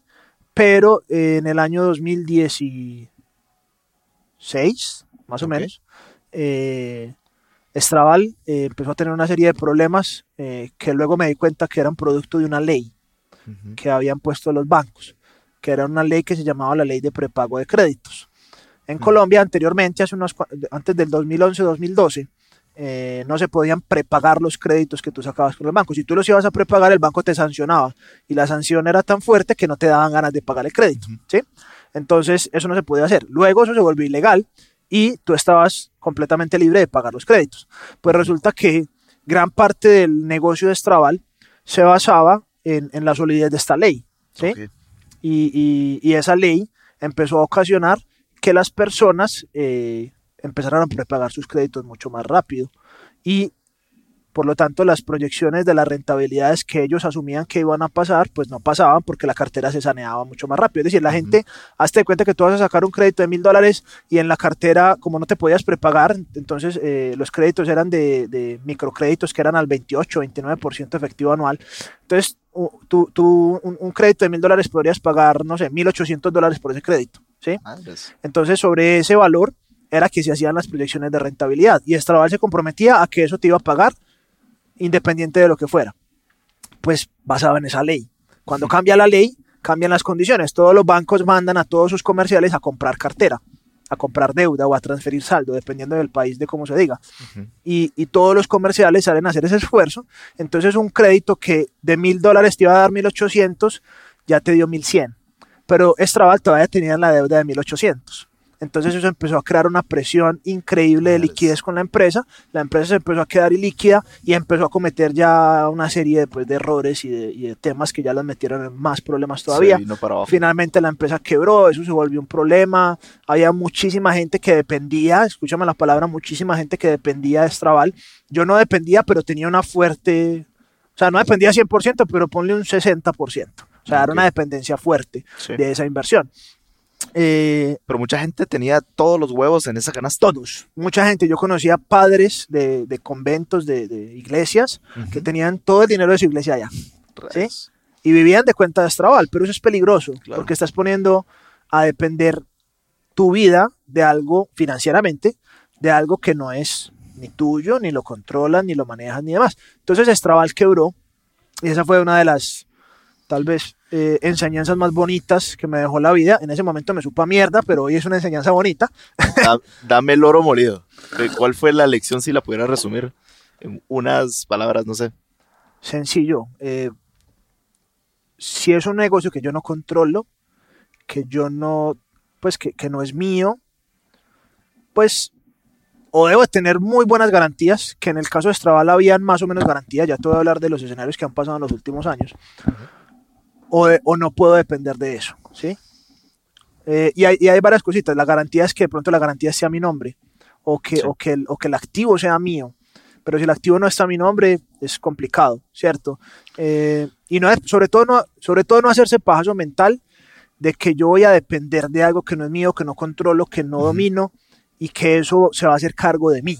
Sí. Porque yo sé que sería muy rico. Ay, qué rico uno poner una plata. y- Porque a mí me dicen, Lucho, ¿en qué invertimos? Ah, yo le doy la plata y, y- y yo no me hago cargo, usted se encarga. Qué rico, entre comillas, qué rico, eh, uno entregar la plata y no tener que hacer nada y, y tener libertad financiera. Pero a la vez no es tan rico. Se trata de un balance. No se trata solo de tener libertad financiera. Se trata también de tener independencia. Independencia es que yo soy capaz de construir también mi propio dinero. ¿sí? Porque mucha gente lo que quiere es sobrecargarse en otras personas que saben hacer dinero para no tener que hacerse cargo de su propia falencia. No sé si me hago entender. Total. ¿sí? Entonces, enseñanza de Estrabal. Yo a Estrabal lo había revisado supremamente bien, una vez, pero no la revisé más. Sí, pues no actualizaste. No, no hice seguimiento, ¿sí? Y, y- y me confié, me confié, me confié de los resultados positivos que se habían generado. Mira, fueron cinco años, ¿quién no se va a confiar? ¿Cierto? Pero, pero debemos asumir que en cualquier momento puede pasar cualquier cosa que nos saque del juego como está. Y por eso debemos tener diferentes opciones. Y una de esas opciones sí o sí tiene que ser generada por mí. Mm. Hay gente que quiere tener libertad financiera y no hacer nada. Créanme, eso no dura dos meses y no es rico, no es chévere. Yo he tenido, tengo libertad financiera, pero hacer nada no es chévere. Eso, eso al mes uno te- se cansa. O sea, el ser humano necesita estar en constante evolución. Entonces no es chévere. Pues la libertad financiera es un cuento bacano, pero no es la única variable que hay que tener presente. Ahorita que pusiste eso sobre la mesa, para vos, ¿qué es libertad financiera? Yo creo que es, es un tema bien, bien interesante que quizás no, no muchos entienden, pero para vos, ¿qué significa la libertad financiera o ser libre financieramente? Yo creo que Kiyosaki define el concepto supremamente bien Sí. y, y libertad financiera simplemente es un, es un nivel en el que yo tengo unos gastos cubiertos por ingresos que no dependen muy fuertemente de mi tiempo. Mm. Tenemos que tener presente que los ingresos pasivos, los famosos ingresos pasivos, eh, hay dos formas de conseguirlos. Invirtiendo en ellos, en un pasivo, en un ingreso pasivo que ya esté construido. Es decir, yo voy a invertir en un inmueble, ok, invierto en el inmueble y eso me puede generar una renta. O invierto en un carro y lo pongo a trabajar en Uber, qué sé yo, ¿sí? Eh, o invierto en un resort, o invierto. Cuando yo invierto en un ingreso pasivo, eh, normalmente, si es un ingreso pasivo sólido, cuesta bastante dinero, ¿sí? Entonces hay que tener dinero, ¿sí? O yo puedo construir un ingreso pasivo, también. Para construir un ingreso pasivo, todo ingreso pasivo, grabes esto, todo ingreso pasivo es ingreso activo de alguien más o de algo más. Mm. ¿sí? Yo no puedo pretender que un ingreso pasivo exista por sí solo. Si yo quiero que algo sea un ingreso pasivo, tiene que haber algo activo que lo sostenga. ¿sí? Mm. Si yo quiero, te pongo un ejemplo muy sencillo, yo compro un carro y lo meto en Uber, ¿ya? O en Pickup, o en cualquiera de estas ap- aplicaciones, en Didi. Puede ser un ingreso activo porque yo trabajo en el carro y yo me gano el dinero. O puede ser un ingreso pasivo porque yo pongo a una persona a hacer eso Claro. y esa persona tiene un ingreso activo y para mí es un ingreso pasivo. Pero ¿en qué momento se vuelve Está pasivo como o en qué los momento dos caras de la moneda, ¿no? Sí, pero el tema es que la gente quiere el premio sin el sacrificio. Ese es el punto de la libertad financiera que me parece peligroso. Sí. Eh, para yo llegar a, a un ingreso pasivo sólido, me va a costar plata. Si la gente no tiene plata, entonces hay que aprender a generarla. ¿sí? Mm. O si no quiero un ingreso pasivo ya construido, entonces me toca construirlo. Para construirlo me toca que sea un ingreso activo. Es decir, lo tengo que trabajar. Y no es un no es poquito lo que lo tengo que trabajar, lo tengo que trabajar bastante para que se vuelva sólido y sostenible en el tiempo. ¿sí? Mm. Entonces, cuando la gente viene con ganas de libertad financiera, yo lo aterrizo bastante bien y le digo, bueno, ¿cuánto quieres de ingresos? ¿O cuántos son tus gastos actuales? Ok, 5 mil dólares.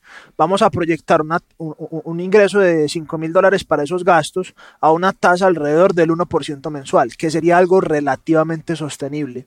Sí. Ah, que lo puedes hacer al 5% mensual. Mm, pasivo. Y por los próximos 20 años, complicado bastante. ¿sí? Entonces yo digo, ok, proyectemos esos 5 mil dólares al 1% mensual o el 10-12% anual y me da un valor. Entonces yo le digo, ok, ¿quieres libertad financiera de 5 mil dólares? Vamos a calcularlo, eso es muy fácil. Vamos a ver, aquí estoy con mi calculadora, entonces yo le pongo eh, 5 mil dólares dividido, ¿cierto? Sí. Punto 11, pongámosle que es el 11% efectivo anual, ¿sí? Eso es ¿Querés que tu empresa tenga su propio podcast o te gustaría impulsar tu marca personal? Descubre la mejor forma de conectar con tu audiencia, crear una comunidad y tener más clientes potenciales a través de tener tu propio podcast. Incluso si no tenés nada de experiencia. Visita la página podcastero.com o dale clic al enlace en la descripción y aprenderás a crear tu propio podcast desde cero con una masterclass totalmente gratis. Seguimos con el episodio. Pero nos vemos en la masterclass. 100 mil dólares. ¿Sí? Ciento y pico de mil dólares. Ok. No es. Imagínate. no, sigue siendo, si necesitas un millón de dólares. Porque ese es el 5%. Un millón de dólares por el 5%. Ah, Eso son 50 mil, no. Son 100 mil dólares. ¿Listo? Entonces, ¿qué pasa? Que la persona dice: Quiero esto que me dure 20 años. Entonces, todas esas variables, la rentabilidad, el tiempo, El las tiempo. garantías, hacen que la libertad financiera sea un tema que se puede conseguir, pero que requiere una buena cantidad de dinero. Entonces, si tú crees que con que para que para el no sé, para vivir con los gastos que tienes, para que lo calculen, cuáles son los gastos que tienen hoy, mil, dos mil, cinco mil, ¿cierto? ¿Qué número multiplicado una rentabilidad mensual me da los gastos? O la pregunta, los gastos dividido esa rentabilidad mensual, ¿qué capital me da? Entonces, por ejemplo, 1.500 dólares. ¿cierto? Lo divido por el 1%, que es 0.01, sería un capital de 150 mil dólares. Mm. Es decir, que yo para tener un ingreso mensual relativamente estable en un mes de 1.500 dólares, necesito como mínimo un capital de 150 mil dólares. ¿Lo Mm. puedo conseguir con 100 mil? Sí, pero no es tan sostenible, porque Mm. es más riesgoso y es más rentable, no tiene tantas garantías. Entonces, cuando una persona viene, yo le calculo la libertad financiera fácil, calculo al, al 1% mensual, es una, es una tasa realista. Sí. Ay, Lucho, que es que hay, hay tasas más altas, porque yo sé que las hay, pero estamos hablando de ingresos pasivos sostenibles. Yo no quiero libertad financiera por un mes o por dos años como la tuve en su momento. Ujú. ¿sí? Yo quiero libertad financiera por mucho tiempo. Y si tú te vas a una tasa de los inversionistas más exitosos del mundo, hablemos de Warren Buffett. Warren Buffett, en, en los últimos 50 años de historia, él se ha hecho alrededor de un 20% al año, si tú promedias todos los años. 20%. Te estoy hablando de que estás a la mitad, al 10. Y el, uno de los, inversiones más de los inversionistas más tesos del mundo la tiene al 20. Entonces, cuando una persona llega y me habla de un negocio que le da el, el 5% mensual, yo le digo, ¿dónde está el riesgo? ¿Sí? No es que no se pueda, claro que se puede. Yo puedo coger un celular, lo compro a 1000 y lo vendo a 1500, me gané el 50% a esa escala.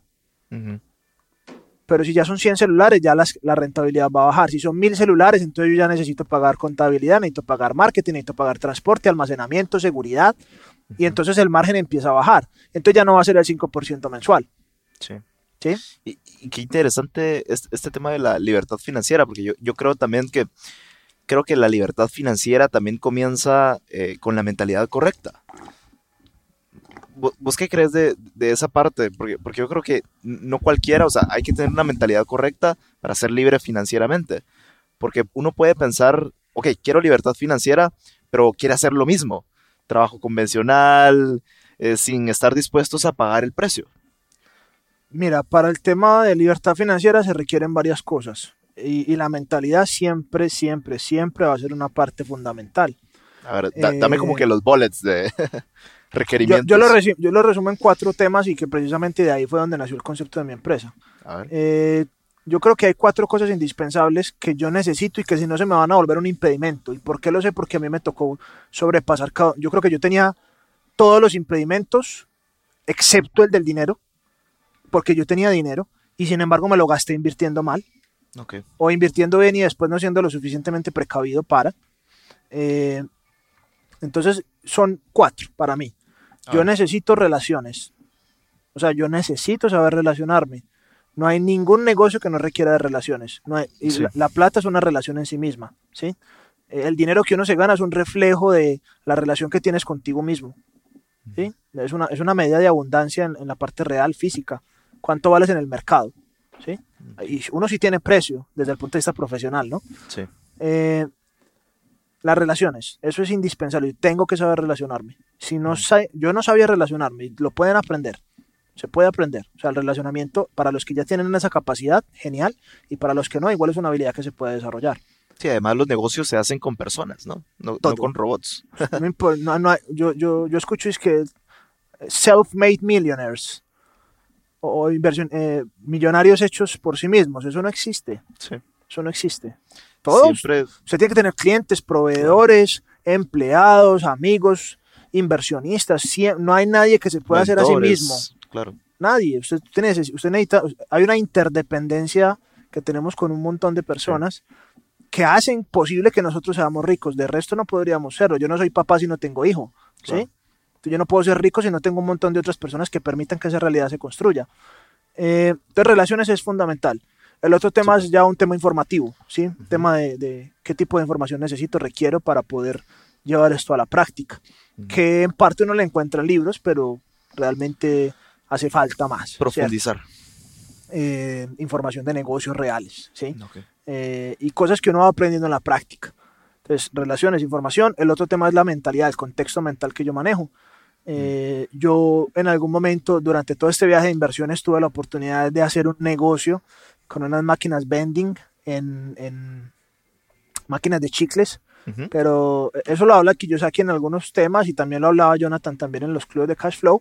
Pero a mí la máquina del niño no me parecía tan chévere, entonces yo, eh, ¿en qué momento después de- de- del divorcio me, me- tuve dos ideas, ¿cierto? Y esas dos ideas eran poner una máquina de vending en, eh, en las unidades residenciales, ¿cierto? Que a veces no había como tantas. Eh, y la otra idea era ponerla en discotecas porque yo veía que los chicles eh, eran muy caros. ¿sí? Y, y aparte pues de que uno le decía a un mesero que trajera un chicle y se demoraba dos horas. Entonces, yo decía, bueno, podría ser una buena idea, ¿no? Esa- esas dos me surgieron. De esas dos yo decidí ejecutar una, ¿cierto? La de las, la de las discotecas. Y empecé a hacer como un, como un plan, ¿cierto? Un plan para, para ejecutarlo. Y empecé a tirar unas proyecciones. A mí me gusta el Excel y toda la cosa. Y, y llevé el plan a donde, pues incluso, por, ya, ya había Facebook. Entonces puse en Facebook, hey, ¿quién conoce dueños de discotecas? Porque yo no tenía a nadie, yo no conocía a nadie que tuviera nada que ver con ese gremio. Pues yo no soy una persona muy rumbera tampoco. Eh, ¿Quién conoce a gente que sea dueños de discotecas? Me salió un man. Por ahí me salió un man. Ve, yo conozco a tal persona, no sé qué, así de la nada. Y, y fui a hablar con el man. Eh, y el man me contactó con otras personas que eran una asociación que se llamaban Asociación Zona Cero, que eran unas, unas, unas discotecas que quedaban por el barrio Barrio Colombia, en, en Medellín. Eran unas 23 discotecas. Y el man se llama Darío, el que me conectó con esas personas, un amigo de una exnovia mía. Eh, y este man eh, le pareció, yo le mostré el negocio. A mí me daba susto que me robaran la idea, pero pues igual, Sí. era una idea, o sea. Y eso es otro tema, a la gente le, gus- le, le asusta que le roban la idea, le- las ideas no valen nada. Para mí Sí. las ideas no, no tienen ni cinco valor, lo que, lo que vale es la ejecución. Cabal, Si la usted, le acción. roban, si usted le roban la idea y la ejecutaron mejor, ese man era más teso que usted. Sí, Ponga las pilas. total. ¿sí? Entonces, pero a mí en ese momento me daba miedo que me la roban la idea y sin embargo igual yo me, me arriesgué, hablé con el man, el man le gustó mucho la idea y me llevó a la asociación.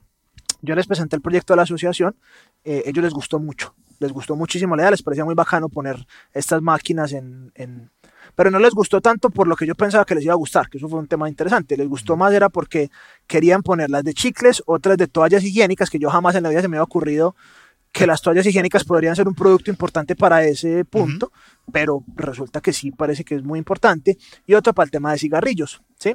Eh, ¿Por qué? Porque había un problema muy generalizado de orden público de unas personas que les dicen los maneros, que son las personas que se paraban alrededor de las discotecas a vender maní, cigarrillos y Sí. demás. Y estas personas muchas veces estaban aliados con delincuentes y, y- y generaban un problema, ¿cierto? Entonces, Ok.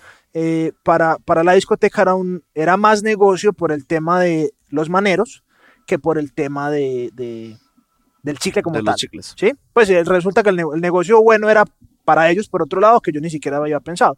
A, a mí el tema del cigarrillo nunca me ha gustado, yo no, nunca he sido pues de fumador, entonces pues digamos que no, no estaba del 100% convencido del tema, pero la asociación me dio entrada, de hecho les pareció tan bacano que me contactaron con otra persona que era la gerente de Asobares Medellín, que era más de 300 establecimientos en Ah, toda la zona, en la zona urbana, y yo ya tenía el negocio montado, realmente la inversión para iniciar en las 23 discotecas no era tan alta, las máquinas para iniciar eran alrededor de 35 millones de pesos, estamos hablando de 8 mil, 10 mil dólares más o menos a tasa de hoy. Ok. No era, no era algo tan descabellado para comenzar. Y la chica de Asobares quería que lo metiéramos en los 300 establecimientos y yo le dije, no, no, no, calmada, porque Primero validemos. a- a- validemos que esto funciona para yo no meter una inversión demasiado grande y después descachame. Esperemos que funcione esto. Hermano, todo el modelo de negocio estaba montado, listo, ya teníamos las aprobaciones. Adivine qué pasó. No No, lo hice, no lo hice. Tenía la plata, tenía el negocio, tenía las aceptaciones y a Lucho le dio miedo a hacerlo. Así como estabas en la orilla a punto de tirarte y, y ya Y no, no te me tiré. Y no me tiré. Y el negocio Wow. estaba listo. No me tiré. Y, y ahora viendo en retrospectiva, ¿qué, qué crees que fue? Fue, no sé, algo que te paralizó. Que sería muy... Que, no- no- miedo. Miedo, miedo, no, no. Yo, Mm. mira, yo, yo creo que el miedo no es un miedo como que, como que miedo a algo, no. Pues como que, como que el miedo diferencie el miedo a hacer negocios a miedo a tal cosa. No, yo creo que cuando uno siente miedo, pues el miedo es miedo. Es una reacción Sí. biológica frente a una forma de pensar que tiene uno o algunas creencias. Como te dije, yo naturalmente soy un hombre miedoso, aunque no lo parezco, Sí. ¿cierto? Y he Ok. aprendido a pulir mucho eso, he aprendido a enfrentar mis propios miedos y a trabajarlos. Eh, a mí me daba miedo hablar en público, hoy en día me encanta. A veces todavía me da miedo, pero me encanta, ¿sí? Eh, y la guitarra fue una parte importante de eso. Mm. Pero el tema fue que me dio miedo y yo me paralicé y no hice nada. Entonces ahí es donde hoy estábamos hablando de las cosas indispensables Sí. para construir ese tema. Relaciones, información, el contexto mental. Yo, podía, yo tenía la plata, tenía los contactos, tenía todo para hacer el negocio y no lo hice. ¿Por qué? Miedo. Ok. Me dio miedo. La verdad, eh, no tengo más, no, no tengo una super historia alrededor, no, me dio miedo. Eso fue lo único que pasó. ¿sí? Wow. Y el último ya los recursos. Sí, ya los recursos son tiempo y dinero. Yo necesito tiempo y dinero para hacer las cosas, claro que sí. Y creo que el Eh, dinero está allá afuera, ¿no? O sea, Sí, pero hay que buscarlo, hay que encontrarlo. sí. Creo no, que el- esa, el esa es una gran limitante que detiene a mucho, muchos emprendedores. Pero, o sea, la plata ahí está. Hay que buscarla, nada más. Mira, el tema con el dinero es muy sencillo. El dinero, el dinero no sirve para nada más que para intercambiar. El dinero no tiene ningún valor. El dinero solo, solo tiene valor en función de su capacidad de intercambio. Transaccional. Entonces, si yo no tengo dinero, lo que, lo- una cosa es no tener dinero, otra cosa es no tener valor. ¿sí? Si yo no tengo valor, no voy a tener dinero. No valor de valentía, valor de valor en el mercado. ¿sí? Sí. Si yo no tengo valor, no voy a tener dinero. ¿sí? Si yo no tengo nada valioso que ofrecer al mercado, el mercado no me va a dar plata, no me va a pagar por nada. Entonces yo tengo que identificar cómo incremento mi valor, así no tenga dinero. Porque si yo incremento mi valor, el dinero va a empezar a fluir hacia mí. Incluso me puedo saltar el dinero, puedo intercambiar. En ciertos momentos, si yo no tengo dinero, yo puedo intercambiar lo que yo valgo por algo que vale otra cosa. Porque Claro, finalmente el dinero, el dinero lo que facilita es el intercambio, nada más Sí. no es una excusa. Entonces, lo que que usted no tenga dinero no quiere decir que no se pueda pulir en entrenar qué tanto vale usted para el mercado, ¿sí? Entonces, yo, por ejemplo, a mí, a- yo a veces no tengo plata. y lo- ¿Por qué? Porque hoy le invierto y me quedo sin plata, pero yo sé que no me va a hacer falta. Ujú. Porque lo que yo conozco, he hecho, he trabajado y la experiencia que tengo tiene mucho valor en el mercado. Entonces, yo sé que levanto el teléfono y hago plata, ¿sí? Claro. Porque ya, pues ya lo he vivido en varias etapas.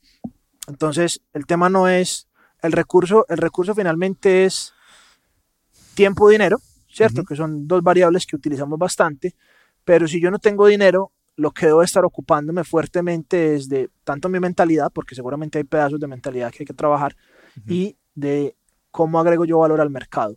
O sea, qué, qué tipo de, de cosas son valiosas para las personas, ¿sí? Si tú ves a Elon Musk, que es últimamente se está dando la, la- la- la batalla con Sí, Jeff. Bezos de el hombre más rico del mundo. ¿Tú crees que importa si él tiene dinero? No, ese tipo No. es brillante. La, la- la- el valor que trae al mundo es una cosa incalculable. ¿Cuántas personas pueden decir que están trabajando en ir a Marte, en traer energía eléctrica para todo supremamente bien con carros eléctricos, en conectar al mundo a través de satélites de Internet? Sí. demasiado valioso el tipo, o sea, no es el dinero, ¿sí? Es el valor que yo empiezo a construir en mí para poder que el mercado sepa que yo soy valioso. Ahí el dinero empieza a fluir. Por eso, por eso es chévere pues hay que tener confianza en uno mismo y eso se desarrolla con el tiempo. Total. Y, y, y si no, pues el dinero no va a fluir. Entonces Sí. ahí están las cuatro cosas, relaciones, información, contexto mental y optimización de esos recursos, que es Esto- precisamente lo que yo enseño en Soy Rico. Esto es oro puro y justo quisiera, porque ya, ya nos estamos quedando un, un poquito cortos, pero no me quiero ir sin antes sacarte breve cómo fue que llegaste a construir esta comunidad. Eh, ya, ya nos vas a contar cómo, cómo fue que compraste el dominio tan chilero que estábamos platicando ayer, que súper fácil y corto, está perfecto. Eh, ¿cómo, llegaste ahí? Eh, a la comunidad. Yo pienso que, que ha sido una construcción bonita porque Un proceso, ¿no? como que tuve, tuve dudas en el principio de, yo siempre sabía que me gustan los negocios, pero tuve dudas de, de si comenzar realmente lo mío propio. Entonces siempre buscaba como algún socio, alguna persona para hacer alguna cosa, pero finalmente terminaba no haciéndolo porque no era lo que yo realmente quería. Y algún día dije, bueno, no voy a pendejear más. A los 24, 25 años dije, no, me voy a sentar realmente, pues voy a dejar de evadir, no voy a dejar que la vida me, me coja ventaja y voy a hacerlo. Eh, me senté a construir la marca con una amiga que me ayudó muchísimo en su momento, Ana Lucía, y, y empecé a pensar en las barreras. Y esas barreras que te dije ahorita fueron un producto de meses de pensar cuáles eran las barreras que se le pasaban a una persona de toda índole a la hora de invertir, porque yo las tuve creo que todas a excepción del dinero en su momento. Luego sí tuve la excepción del dinero cuando perdí la mayoría invirtiendo por pendejo, ¿cierto? Sí. Y, y aprendí a construir mi propio dinero también, ¿cierto? Entonces Sí. eh, eh, empecé con estas barreras y de ahí las, las, las pude organizar de una forma que dijera relaciones, información, contexto mental y optimización, que las iniciales son RICO, ¿cierto? Ujú. R-I-C-O. Me Eh, y en, en esa producción de, de- con, con la amiga mía, con Ana Lucía, de, de mucho trabajo, eh, empezaron a salir una serie de nombres, pues bastantes nombres. Y eh, dentro de esos nombres, pues yo nunca quise que la empresa fuera netamente solo financiera, sino que fuera algo más macro en lo que yo pudiera después expandirme Sí. eh, a, otros, a otros temas, a otros conceptos. Eh, y para mí el tema del ser tenía una importancia súper relevante por todos estos procesos de coaching. Yo me certifico más adelante en coaching. Sí. O sea, yo soy coach certificado también. Y, y para mí el ser era parte fundamental, ¿cierto? No era de, de la plata, sino desde el ser. Entonces, e- esos dos conceptos empezaron a tomar forma. hubo varios nombres, dentro de esos fábrica financiera y cosas así. A la final llegamos al soy rico, ¿cierto? Porque era Ajá. desde el ser. Y casual, pues estamos hablando hace seis años más o menos. Casualmente, pues yo, yo quería una empresa que fuera más digital, pues nosotros estamos digitalmente. Sí. Y, y- y listo. Y lo que fue lo que fue ahí ya simplemente era que buscamos el dominio y estaba disponible, estaba costoso en ese momento. Toma mi dinero. así. Creo que era, no sé, dos, tres mil dólares más o menos estaba en esa época el, el dominio. Los dominios normales valen, no sé, 10, 15 dólares. Claro. pues, no. Baratos. Pero el, el dominio era muy, muy llamativo, era cortico. Y, y me encanta porque es como, eh, el dominio es una declaración. Sí. O sea, es, te, te obliga a declarar, soy rico. Sí, no, y de hecho la, la gente yo le cuento el nombre de mi empresa y, "Eh, qué nombre tan chévere. ¿Y usted es rico? Yo, claro. A huevo. Entonces, obvio. Entonces, entonces es chévere, es chévere porque, no sé, la, la, la, marca como tal es una marca que es como mi hijo. Yo tengo un hijo pues también, pero, pero eh, mi primer hijo fue Soy Rico. ¿sí? Total. Y, y bueno, la marca la encontré, soyrico.com y desde eso pues yo dije, ¿sí será que aguanta meterle dos mil, tres mil dólares a esto? Pues dije, no, esta es la empresa, o sea, esto es una inversión, vamos, vamos a darle. Y, Y, bueno, con- contame esa parte que justo ayer me estaba matando en la risa por, por eso de que eh, como que intentaste aliarte con, con esta otra persona que daba conferencias y todo y nunca llegaba y de repente él fue el que te buscó. Ah, en algún momento Jonathan, pues yo, le, yo estaba muy interesado en la empresa de Jonathan, yo pensaba que tenía demasiado potencial y que le faltaban algunas cosas precisamente porque Jonathan pues estaba en diferentes actividades. Entonces yo le, yo le decía a él, "Eh, eh, vení, sentémonos, hagámosle, trabajémosle, yo tengo unas ideas, yo ya conocía, el- en esa época no me había pasado pues el, el descalabro con Estraval, entonces yo tenía en la cabeza pues que era una muy buena inversión y lo era realmente. Sí. El, el- malo era yo, pues el inversionista inexperimentado era yo. Eh, y, y en repetidas ocasiones, pues Jonathan tenía esta empresa y tenía también parte en esta empresa de coaching, que realmente era una muy buena fuente de dinero, ¿sí?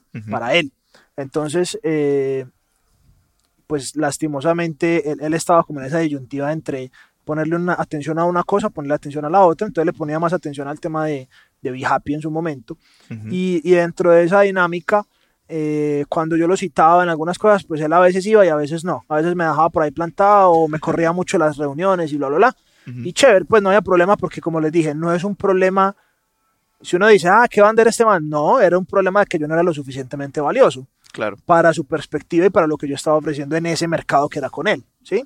Normal. Si, si yo soy, si yo soy Claro, fuente- joven, sin experiencia. normal. O sea, no es personal. Todo bien. Sí. Si yo hubiera estado en su posición, posiblemente hubiera sido similar, ¿sí? Eh, tal vez hubiera aclarado los temas mejor, pero normal. Eh, entonces, hubo un día en el que yo ya decidí y yo dije, bueno, voy a citarlo y, y él mismo me va a dar la respuesta. Si él está en serio con esto, pues aparecerá y trabajaremos. Y si no, pues lo haré yo y no lo hago con él. Mm. Y efectivamente lo cité, él dijo que listo, que de una, que súper bien, nos vemos ahí en San Diego como a las 9, a las 10 de la mañana, no me acuerdo. Eh, yo fui, yo soy súper puntual y asistí y él no asistió. Yo esperé alrededor de media hora, 45 minutos, Rayos. ya de una hora Sí, pla- plantado, pues casi que. y cuando, cuando apareció, eh, hola, ¿cómo estás? ¿Qué hubo, negro? ¿Dónde estás? ¿Vos qué? Eh, como que estaba en Cartagena, estaba paseando, que se le había olvidado la reunión y que nos veíamos en enero. Nunca te ¿cierto? tomó en serio. No, no, yo no puedo decir que nunca me tomó en serio. Él sí me tomaba en serio en algunos momentos, pero para yo, yo dije hasta aquí, ¿cierto? Ese fue, ese fue el momento de decisión para mí. Yo le dije, ok, no hay ningún problema, que te vaya súper bien, feliz año, descansa, disfruta, todo bien. Y yo arranqué con mi, con mi vaina, con mi, con mi, con mi empresa, que al principio no se llamó Soy Rico, yo tenía una al principio que llamaba Camino a la Riqueza. Ok. Y arranqué con eso y arranqué con unos talleres, me fue mal, yo no sabía vender, en fin, pero, pero arranqué, ¿cierto? Y, y Y, y tenías un público de como, ¿qué? ¿Cuántas personas? ¿Cinco, diez? Y, no, no me llegaban te casi sentías nada. como que eran mil. Pero Yo era tenía- la, la yo- actitud, ¿no? Yo, yo le hablaba por ahí a 50 personas desconocidas en Facebook. De las 50 me, me respondían por ahí 15 y de las 15 que me decían muchas que sí, iban dos o tres. Y, y yo dije, bueno, esto, esto es duro, ¿no? Pero, pero era más porque no sabía hacerlo, no tenía los conocimientos de marketing y de ventas. Y eso fue otra experiencia bacana. Pero a la final arranqué por el lado y cuando arranqué, no- yo, cuando, no sé si han escuchado a mucha gente que dice, a mí también me pasó, cuando uno se da cuenta de que es, no hay confusión. O sea, Sí. cuando yo empecé a hacer eso, yo dije, "Jue puta, esto es. O sea, De aquí no, soy. De, de aquí soy, esto soy yo. y, y- y estamos hablando hace 7, 8 años. Y, Ah, y- fue que, y te volvió a llamar, ¿verdad? Como a los dos meses me empezó a preguntar qué era eso, que habláramos, que volviéramos. Estaba pidiendo que volviéramos. Pero no, no, todo bien. O sea, chévere. Sin, sin ningún tipo de rencor ni nada. O sea, todo ha sido un aprendizaje bacano y, y él siguió su camino y yo seguí el mío. Y le dijiste, todo va bien, todo excelente, de maravilla. como dos yo, personas, yo ¿no? le dije yo le dije que todo iba de maravilla al igual que al igual que cuando dije que era inversionista en Soy inversionista. me, encanta. A, a ver, Lucho, ya nos estamos quedando cortos de tiempo y voy a pasar a unas preguntas más concretas, pero antes eh, quisiera que, que nos dijeras aquí para que la gente se quede picado y entre a soyrico.com. En- Contanos qué encontraría ahí la gente y, y con qué va a salir, digamos, al tomar tus cursos y, y- y- y todo lo que, lo que encuentra ahí. Porque yo te, yo te sigo en YouTube, también aportas mucho valor ahí. Y, y pues bueno, con- contanos un cachito de la comunidad, soyrico.com. Correcto. Ahí la palabra clave es comunidad. Yo me empecé a dar cuenta que la información es un punto importante, pero es sumamente bajo. Es decir, la gente se informa Sí. y cree que con informarse entonces va a solucionar el problema. La gente quiere escuchar el cómo vas a lograr la libertad financiera. Pero aunque yo te digo el cómo, igual seguramente no lo vas a lograr aún si te digo el cómo. Mira, yo te dije, ¿cómo es el cómo? Saca la, la- el gasto mensual, lo divides por la rentabilidad mensual que es el 1% y eso te da un valor. Claro. Ahí está, ahí está tu cifra. Pero ya el cómo vas a conseguir ese valor, eso es un, ¿cierto? Yes. Es, es Sí. un trabajo. Entonces yo me di cuenta que la, que la información era chévere pero insuficiente. Eh, entonces yo no vendo cursos, Ok. o sí los vendo, pero no los promuevo mucho. ¿sí? Es decir, mi- cuando la gente llega con nosotros, yo no les digo, ve, comprate este curso, porque yo siento que los cursos no son suficientes, por más buenos que sean. ¿sí? Eh, y, y los invito a que vean pues ahí el canal si quieren y, y que cacharreen para que vean que lo que nosotros hablamos es chévere, es, es- es Ujú. aterrizado. Eh, entonces es un tema de que yo no vendo cursos, yo vendo que sean parte de una comunidad. Esa es la diferencia. Mm. Para mí ser parte de una comunidad fortalece muchísimo más las probabilidades de que se lleguen a conseguir los objetivos financieros. Sí. Entonces en esa comunidad en este momento consiguen cuatro cosas, pero para este año vamos a inaugurar la quinta. Eh, la primera es eh, el chat, ¿cierto? Un chat privado donde pueden estar con todas nuestras eh, personas que son miembros también privados de la comunidad eh, para dudas, inquietudes y demás. Lo segundo es los cursos. Tenemos alrededor de 10 cursos en este momento. Eh, hay unos básicos importantísimos, administración, inversión y ventas, y hay otros que ya son más específicos, como por ejemplo, cómo pautar en redes sociales para generar dinero. Eh, hay otro que es, por ejemplo, de criptomonedas. Eh, Hay otro que es de inversiones inmobiliarias. Y, y ahí los vamos. En este momento eh, la comunidad escogió que querían ver inversiones inmobiliarias en Estados Unidos, entonces justamente parte del viaje que estoy aquí en Guatemala tiene que ver con Sí. eso. Eh, y, y así vamos creando los cursos, con la comunidad, con las necesidades de la comunidad. Entonces está en el chat, los cursos, está un tema semanal que hacemos que se llama coaching grupal, en el que las personas asisten a través de Zoom a una videollamada con nosotros y en esa videollamada trabajamos los mismos temas que la comunidad escogió. ¿Listo? Mm. Eh, queda grabado también y se sube a la membresía en soyrico.com. Y finalmente tenemos un tema de alianzas estratégicas que es parte de por lo que estoy aquí también en Guatemala. Nosotros tenemos diferentes proveedores de negocios e inversiones que trabajan en cosas reales, ¿cierto? Y que nosotros buscamos traerle ese tipo de oportunidades reales a la comunidad, tanto con los pros y con los riesgos. Entonces la comunidad es un espacio donde las personas se pueden desarrollar financieramente, no es una invitación a corto plazo. Yo siento que, que el tema Sí. del bolsillo es algo que se debe trabajar así como la gente trabaja la salud. ¿Sí? Totalmente. No es un tema de que voy a hacer un cursito y ya. Pues yo llevo 12 años jodiendo con esto y, y- y ha sido un viaje muy bacano. Yo, no, yo no necesito que se tomen 12 años, pero, pero sí les podemos ahorrar una buena cantidad de, Es como acortar la curva de de aprendizaje. curva. De curva de aprendizaje. Esa es, esa es la propuesta. Nosotros hacemos propuestas a mediano plazo. Si usted quiere ir al gimnasio, no basta con ir el fin de semana. O sea, Claro. hay que ir, hay que seguir yendo. Entonces, Sí, esa es, es como la- constancia. Esa es la propuesta que nosotros tenemos y, y la verdad ha sido muy satisfactorio, nos empezó a ir bastante bien. Eh, hemos canalizado ya alrededor de 2 o 3 millones de dólares más o menos en inversiones. Eh, la gente mantiene bien conectada con la información, tenemos una Sí. gran credibilidad y somos muy serios. No, no les prometemos cosas. No les lo único que les prometemos es que vamos a darlo todo porque tengan los mejores resultados posibles, pero finalmente los que tienen que hacer el ejercicio son cada uno por sí mismo. Y para eso está la comunidad, para apoyarlos. Me encanta. Pues ya saben, mucha. eh, si estás escuchando este podcast, soy rico.com. Pues ahí, ahí vas a encontrar toda, toda la información. Pues bueno, Lucho, paso a las siguientes preguntas eh, un poquito más puntuales y va la siguiente. ¿Cuáles serían tres consejos que te hubiera gustado saber en tus comienzos? Yo creo que entrenes en sus emociones, Ujú. parece fundamental para trabajar las creencias. Eh, segundo, entrénese en el bolsillo, aprenda a manejar su dinero, no lo evada, no le diga que su marido lo va a manejar o su, o su esposa, no, manéjelo, apréndalo a manejar. Eh, y tercero, yo creo que use el miedo como un indicativo. Yo- No. Yo creo que el miedo más que más allá de protegernos también puede ser una especie de brújula para romper el ego. Mm, Entonces, me encanta. pues, está buena esa frase, no la voy Sí, a apuntar. eso está buenísimo. cabal. Una es. para romper, la voy a poner. Eso está de libro, Está bro. buenísima. A veces salen. Buena filosofada, mano. Va, va la siguiente. ¿Qué pensamiento tenés que pocas personas comparten?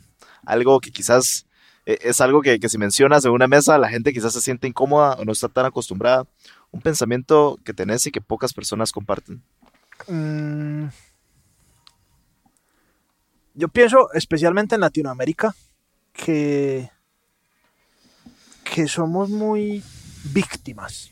Mm, Concuerdo. Entonces, eh, en vez de estar sacando excusas pendejas para todo lo que usted no tiene, siéntese y revise cuál ha sido su participación en no tener todos esos resultados. Sí. Ah, que es que mis papás, que mi novia, que mi papá, que mi, que mi hermanito, que es que el jefe. Siéntese y pregúntese cuál es mi participación en todo esto, por acción o por omisión. Hacerte Sí. responsable. Porque la gente muchas veces no le gusta escuchar de que son responsables. Sí. No es algo cómodo de escuchar, pero es posiblemente el punto donde más uno tenga que crecer. Me encanta. ¿Cuál ha sido el peor consejo que te han dado? a cerrar esa cuenta matemática tan huevona de si pongo tanta plata e invierto tanto y me gano tanto, entonces eh, yo creo que ese fue, yo no sé si me lo dio alguien, yo creo que algo tuvo que ver en su momento pues estos temas de conexión riqueza, pero, pero si estamos en este mundo tenemos que tener, tenemos que estar segurísimos de que nada es seguro. Entonces, como lo único que tenemos seguro en esta vida es que nos vamos a morir, nada más. Total. Eh, entonces abrazar ese punto de la incertidumbre. Y ahora te la saber que todo puede y saber y saber que todo puede cambiar en un momento. Un día estás wow, otro día puedes estar sin un peso y, y no es si tienes o no tienes dinero, es si eres capaz de agregar valor, independiente de la circunstancia. Mm. ¿sí? Me encanta. ¿Y ahora cuál ha sido el mejor consejo que te han dado? Esa está buena. Mm, el mejor consejo que me han dado. Eh, hay una persona con la que yo he trabajado en varias ocasiones, una, una de mis coaches, eh, se llama Anita Duque, y alguna vez me dijo que me parece súper, súper importante. Yo, yo soy casado, o- no casado técnicamente, soy, soy casado, divorciado y, y estoy en unión libre con la mamá de mi hijo. Eh, yo a veces, por, por ser tan enfocado en los negocios, a veces digamos que no le paro tantas bolas a la relación. Ok. Pues es un defecto que he tenido que trabajar. Eh, y ella en, algún, en alguna sesión me dijo, eh, tienes que aprender a sentir más tus emociones porque en esa medida, pues me dio en, en todo el clavo, tú quieres ganar más plata pero sin sentir las emociones. Entonces, Hmm. eh, tienes que aprender a sentir tus emociones porque en la medida en la que dejes fluir esa parte, en esa misma, en esa misma, en ese mismo sentido fluye el dinero. Entonces tú, tú, tú contienes mucho esas emociones, como las contienes tanto, las contienes tanto para lo bueno como para lo malo. Para lo malo puede funcionar, pero para lo bueno, para dejarlo salir, para dejar salir esa expresividad y para todas esas cosas, también eso influye en la forma de hacer negocios, influye, y sabes quién es la persona perfecta para trabajar eso, tu pareja. Entonces, Qué buen consejo. eh, realmente tiene todo que ver el mundo emocional con el bolsillo. Eh, y yo creo que, que ha sido un punto de trabajo bien interesante y que me ha generado muchos beneficios. Me encanta. Lucho, oye, ¿cuál ha sido el momento más incómodo que has vivido? Momento más incómodo. No sé, algo así como que te caíste frente a, no sé, algún socio, qué sé yo. Mm, ha, ha habido dos, pero pues así. Lo que pasa es que a mí, yo soy muy bueno para reírme de mí mismo, entonces me hago el chiste y a mí eso no me estresa, pues no, no tengo problema. Tal vez, tal vez cuando tocaba guitarra, eh, a veces me, me ponía, me, me- yo- a mí me daba nervios, ¿cierto? Y, y- y tocaba guitarra y entonces eh, estaba enfrente al público. Cuando me tocaba hacer algo a mí solo, que, que el foco estaba sobre mí, yo me empezaba a equivocar y, y me sentía muy mal. Pero eso era antes. Ahorita, el, el último episodio tal vez me dio vergonzoso, por llamarlo Ajá. de alguna forma, que tuve. Fue hace por ahí dos o tres años. Fui a una convención en Bogotá Ujú. para mostrar mi, mi empresa como una startup. Mm, pero no era los temas que yo estaba acostumbrado a hablar. No era hablar de inversiones y de negocios, sino hablar de mi startup desde la base tecnológica. Y yo creo que no me preparé muy bien. O sea, como que no entendía finalmente cómo era. Era un público de 500 personas y, y no preparé bien el asunto. Y ahí está, creo que está, está en vivo por allá. Es una, una- El pitch. o sea, en estos días les dejo ahí en los comentarios, les dejo el, el- el- el- link que puede estar por ahí. De Digital Bank Ok. se llama.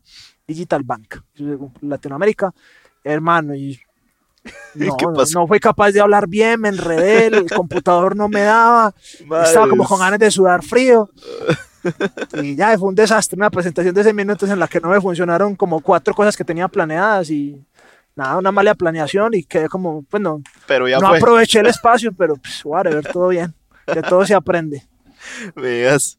A ver, paso a estas últimas preguntas de cierre y va la siguiente que me encanta, ya es famosa en el podcast y es la siguiente.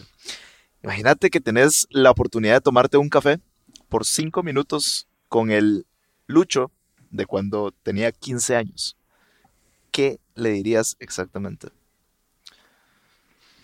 Mm, yo le hubiera dicho que arrancara con este proceso de, de- o sea, le hubiera dicho que arrancara más joven con este tema de trabajar las emociones.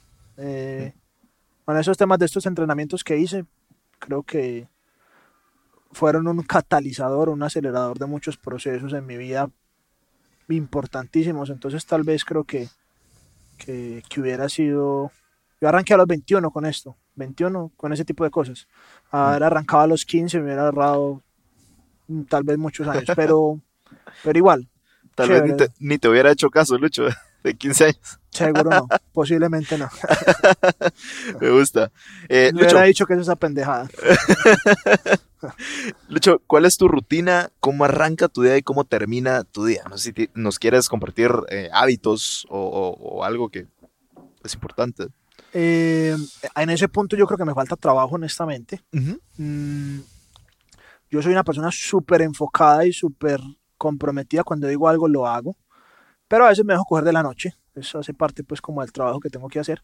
Eh, sin embargo, siempre llego. Es decir, si yo digo que es para tal día, para tal día es, así el otro día no duerma nada. Sí, lo Ok. que pasa es que durante los días previos pude haber adelantado más, ¿no? Pero, pero bueno, en temas de rutina, rutina, para mí es eh, importante como estar aprendiendo. Entonces, para mí, yo generalmente o siempre estoy leyendo alguna vaina o siempre estoy haciendo algún curso. Para mí eso hace parte completa. Eh, y una cosa que me ha ayudado mucho a mejorar diferentes etapas de, de resultados es como yo sé que personalmente tiendo a procrastinar algunas cosas, pues es como la, la- la primera reacción que tengo, pero también sé que a mí no me gusta quedar mal, ¿sí? Cuando digo algo lo hago, entonces yo utilizo eso a mi favor. Cuando yo quiero algo lo empiezo y se lo digo a todo el mundo. Hmm, Yo ya, no me puedo, yo ya no me puedo escapar. Claro. Entonces yo se lo digo a, to- a todo el que conozco, le digo que voy a hacer algo de algo que quiero y que yo sé que podría procrastinar. Se lo empiezo a decir a todo el mundo y le pongo fecha. Entonces ya, ya no soy capaz de quedar mal y me toca hacerlo. Y, Qué, y qué eso, buen es- hack mental, ¿no? eso es un hack mental, sí. Sí. Yo, yo lo practico mucho en redes sociales. O sea, si algo quiero lograr, lo hago como público y digo, no puedo quedar mal. Pero es como tu cerebro internamente te dice eso, ¿no? Yo creo que, que el cerebro a veces tiene como diferentes miedos, entonces tal vez el miedo, el miedo a hacerlo es un miedo que tiene cierta magnitud, Sí. pero el miedo a quedar mal también tiene una magnitud fuerte. sí. Entonces yo soy una persona que le tiene un miedo grande a quedar mal. O sea, yo no soy, es muy difícil que, no, si, yo no, si yo no llego a una cita, póngale seguro que estoy que me tuve que quedar chocado o muerto o alguna cosa así, pues, pero yo soy súper, súper cumplido con las cosas y, y en eso, eso me ha ayudado mucho a, a trabajar, a avanzar, ¿cierto? Entonces, y ya al último, en, en mi rutina sigo jugando videojuegos. me gusta mucho. Me gusta. Ok, eh, Lucho, ¿qué libro o película recomendás que te haya cambiado la vida? Ok, eh, el libro me gusta mucho el de T. Harv Eker, que es un libro más de mentalidad, ¿cierto? Los secretos de la mente millonaria. Mm, también me gusta eh, el de Piense y hágase rico de Napoleón Hill, son libros muy clásicos, pero son muy bacanos para la mentalidad. Eh, y película, yo, una o que me gusta. documental, lo que sea. Lo que pasa es que no son tan financieros, pero, pero la película que, que tal vez a mí me gusta muchísimo, porque yo conecto mucho con la música, Sí. eh, es una de Hugh Jackman que se llama The Greatest Show, Mm, tipo musical, Ok, pero me parece genial todo lo que él tiene que pasar y todas las cagadas que él hace durante su camino. Y, a la- y aparte la música me genera una conexión muy bacana. Hmm. Entonces, como que por ese lado, creería que es de mis películas favoritas. me encanta. Ok, paso a la última dinámica y consiste de la siguiente forma. en este caso va a ser bien chistoso porque te voy a lanzar una serie de palabras chapinas guatemaltecas y me dices literalmente lo primero que se te venga a la mente. Vale, de una. No se te va a hacer familiar ninguna porque como no sos de Guate. Pero me decís, lo, me decís lo primero que se te venga a la mente, ¿va? De una. Va, ahí va la Rafa. ¿Qué es lo primero que se te viene a la mente al escuchar la palabra chiquito? como el novio, una forma cariñosa de decirle al, a, a la pareja. Chingadera. Chingadera ser como, como de- deje de joder, ¿no? Deje de molestar. Patoja. Pato. Eso suena como, no sé, como una comida, ¿ok? Aquí se le dice así como a una chica Ah, ok. También entonces aplica. también. pues bueno, Lucho, hasta aquí terminó este podcast. La verdad es que me la pasé re bien, oro molido en esta hora y media. Espero que los que llegaron a, a esta parte se hayan llevado muchas pepitas de oro. Así que buena onda. Eh, bienvenido a Guate, que es tu primera vez aquí en Guate. Así que esperamos te- tenerte eh, pues pronto nuevamente. Así que Bueno, nada, gracias, a ustedes. Qué chévere estar aquí compartiendo con ustedes y ojalá haya alguna cosita que puedan sacar pues de mis numerosos errores. Y, Y nada, chévere. aquí Se aprenden de las cagadas. De ahí es donde más sacamos las pepitas. Cabal. Pues listo, Lucho. Éxitos y, y con cuidado siempre. Gracias. Órale. Buenísimo. Listo, tribu. Muchas gracias por escuchar y buena onda por quedarte hasta el final de este episodio. Espero que te hayas disfrutado esta historia tanto como yo, llevándote aprendizajes y lecciones que valen oro, o como a mí me gusta llamarle, años en minutos. Y como siempre, no sirve de nada si no pones en práctica lo que aprendiste aquí. Así que si querés recibir las lecciones de este y otros episodios, solo tenés que ingresar a queondamucha.com diagonal correo y te suscribís al newsletter oficial del podcast. Prometo nunca enviarte spam. Te recuerdo que también podés ver los episodios en YouTube, así que buscate el canal del podcast. Suscríbete hoy a Spotify, Apple Podcast o en tu aplicación favorita para escuchar tus podcasts. Danos 5 estrellas y escribinos una reseña. No te cuesta nada y a mí me ayudas a seguir mejorando. No se te olvide activar la campanita para que te avise cuando tengamos un episodio nuevo. Seguime en todas mis redes sociales como arroba Jorge Delio. Me encantaría saber qué pensás, así que échate una story con algo que hayas aprendido o alguna frase que te haya gustado. Me etiquetas y conectamos, ¿va? Pero bueno, hasta aquí el episodio de hoy. Y por favor, compartí este episodio con todos tus amigos que amen las historias de personas chileras que hacen cosas chileras. Como vos. Y recordate, aún no sos ni la mitad de lo que vas a llegar a ser. Órale.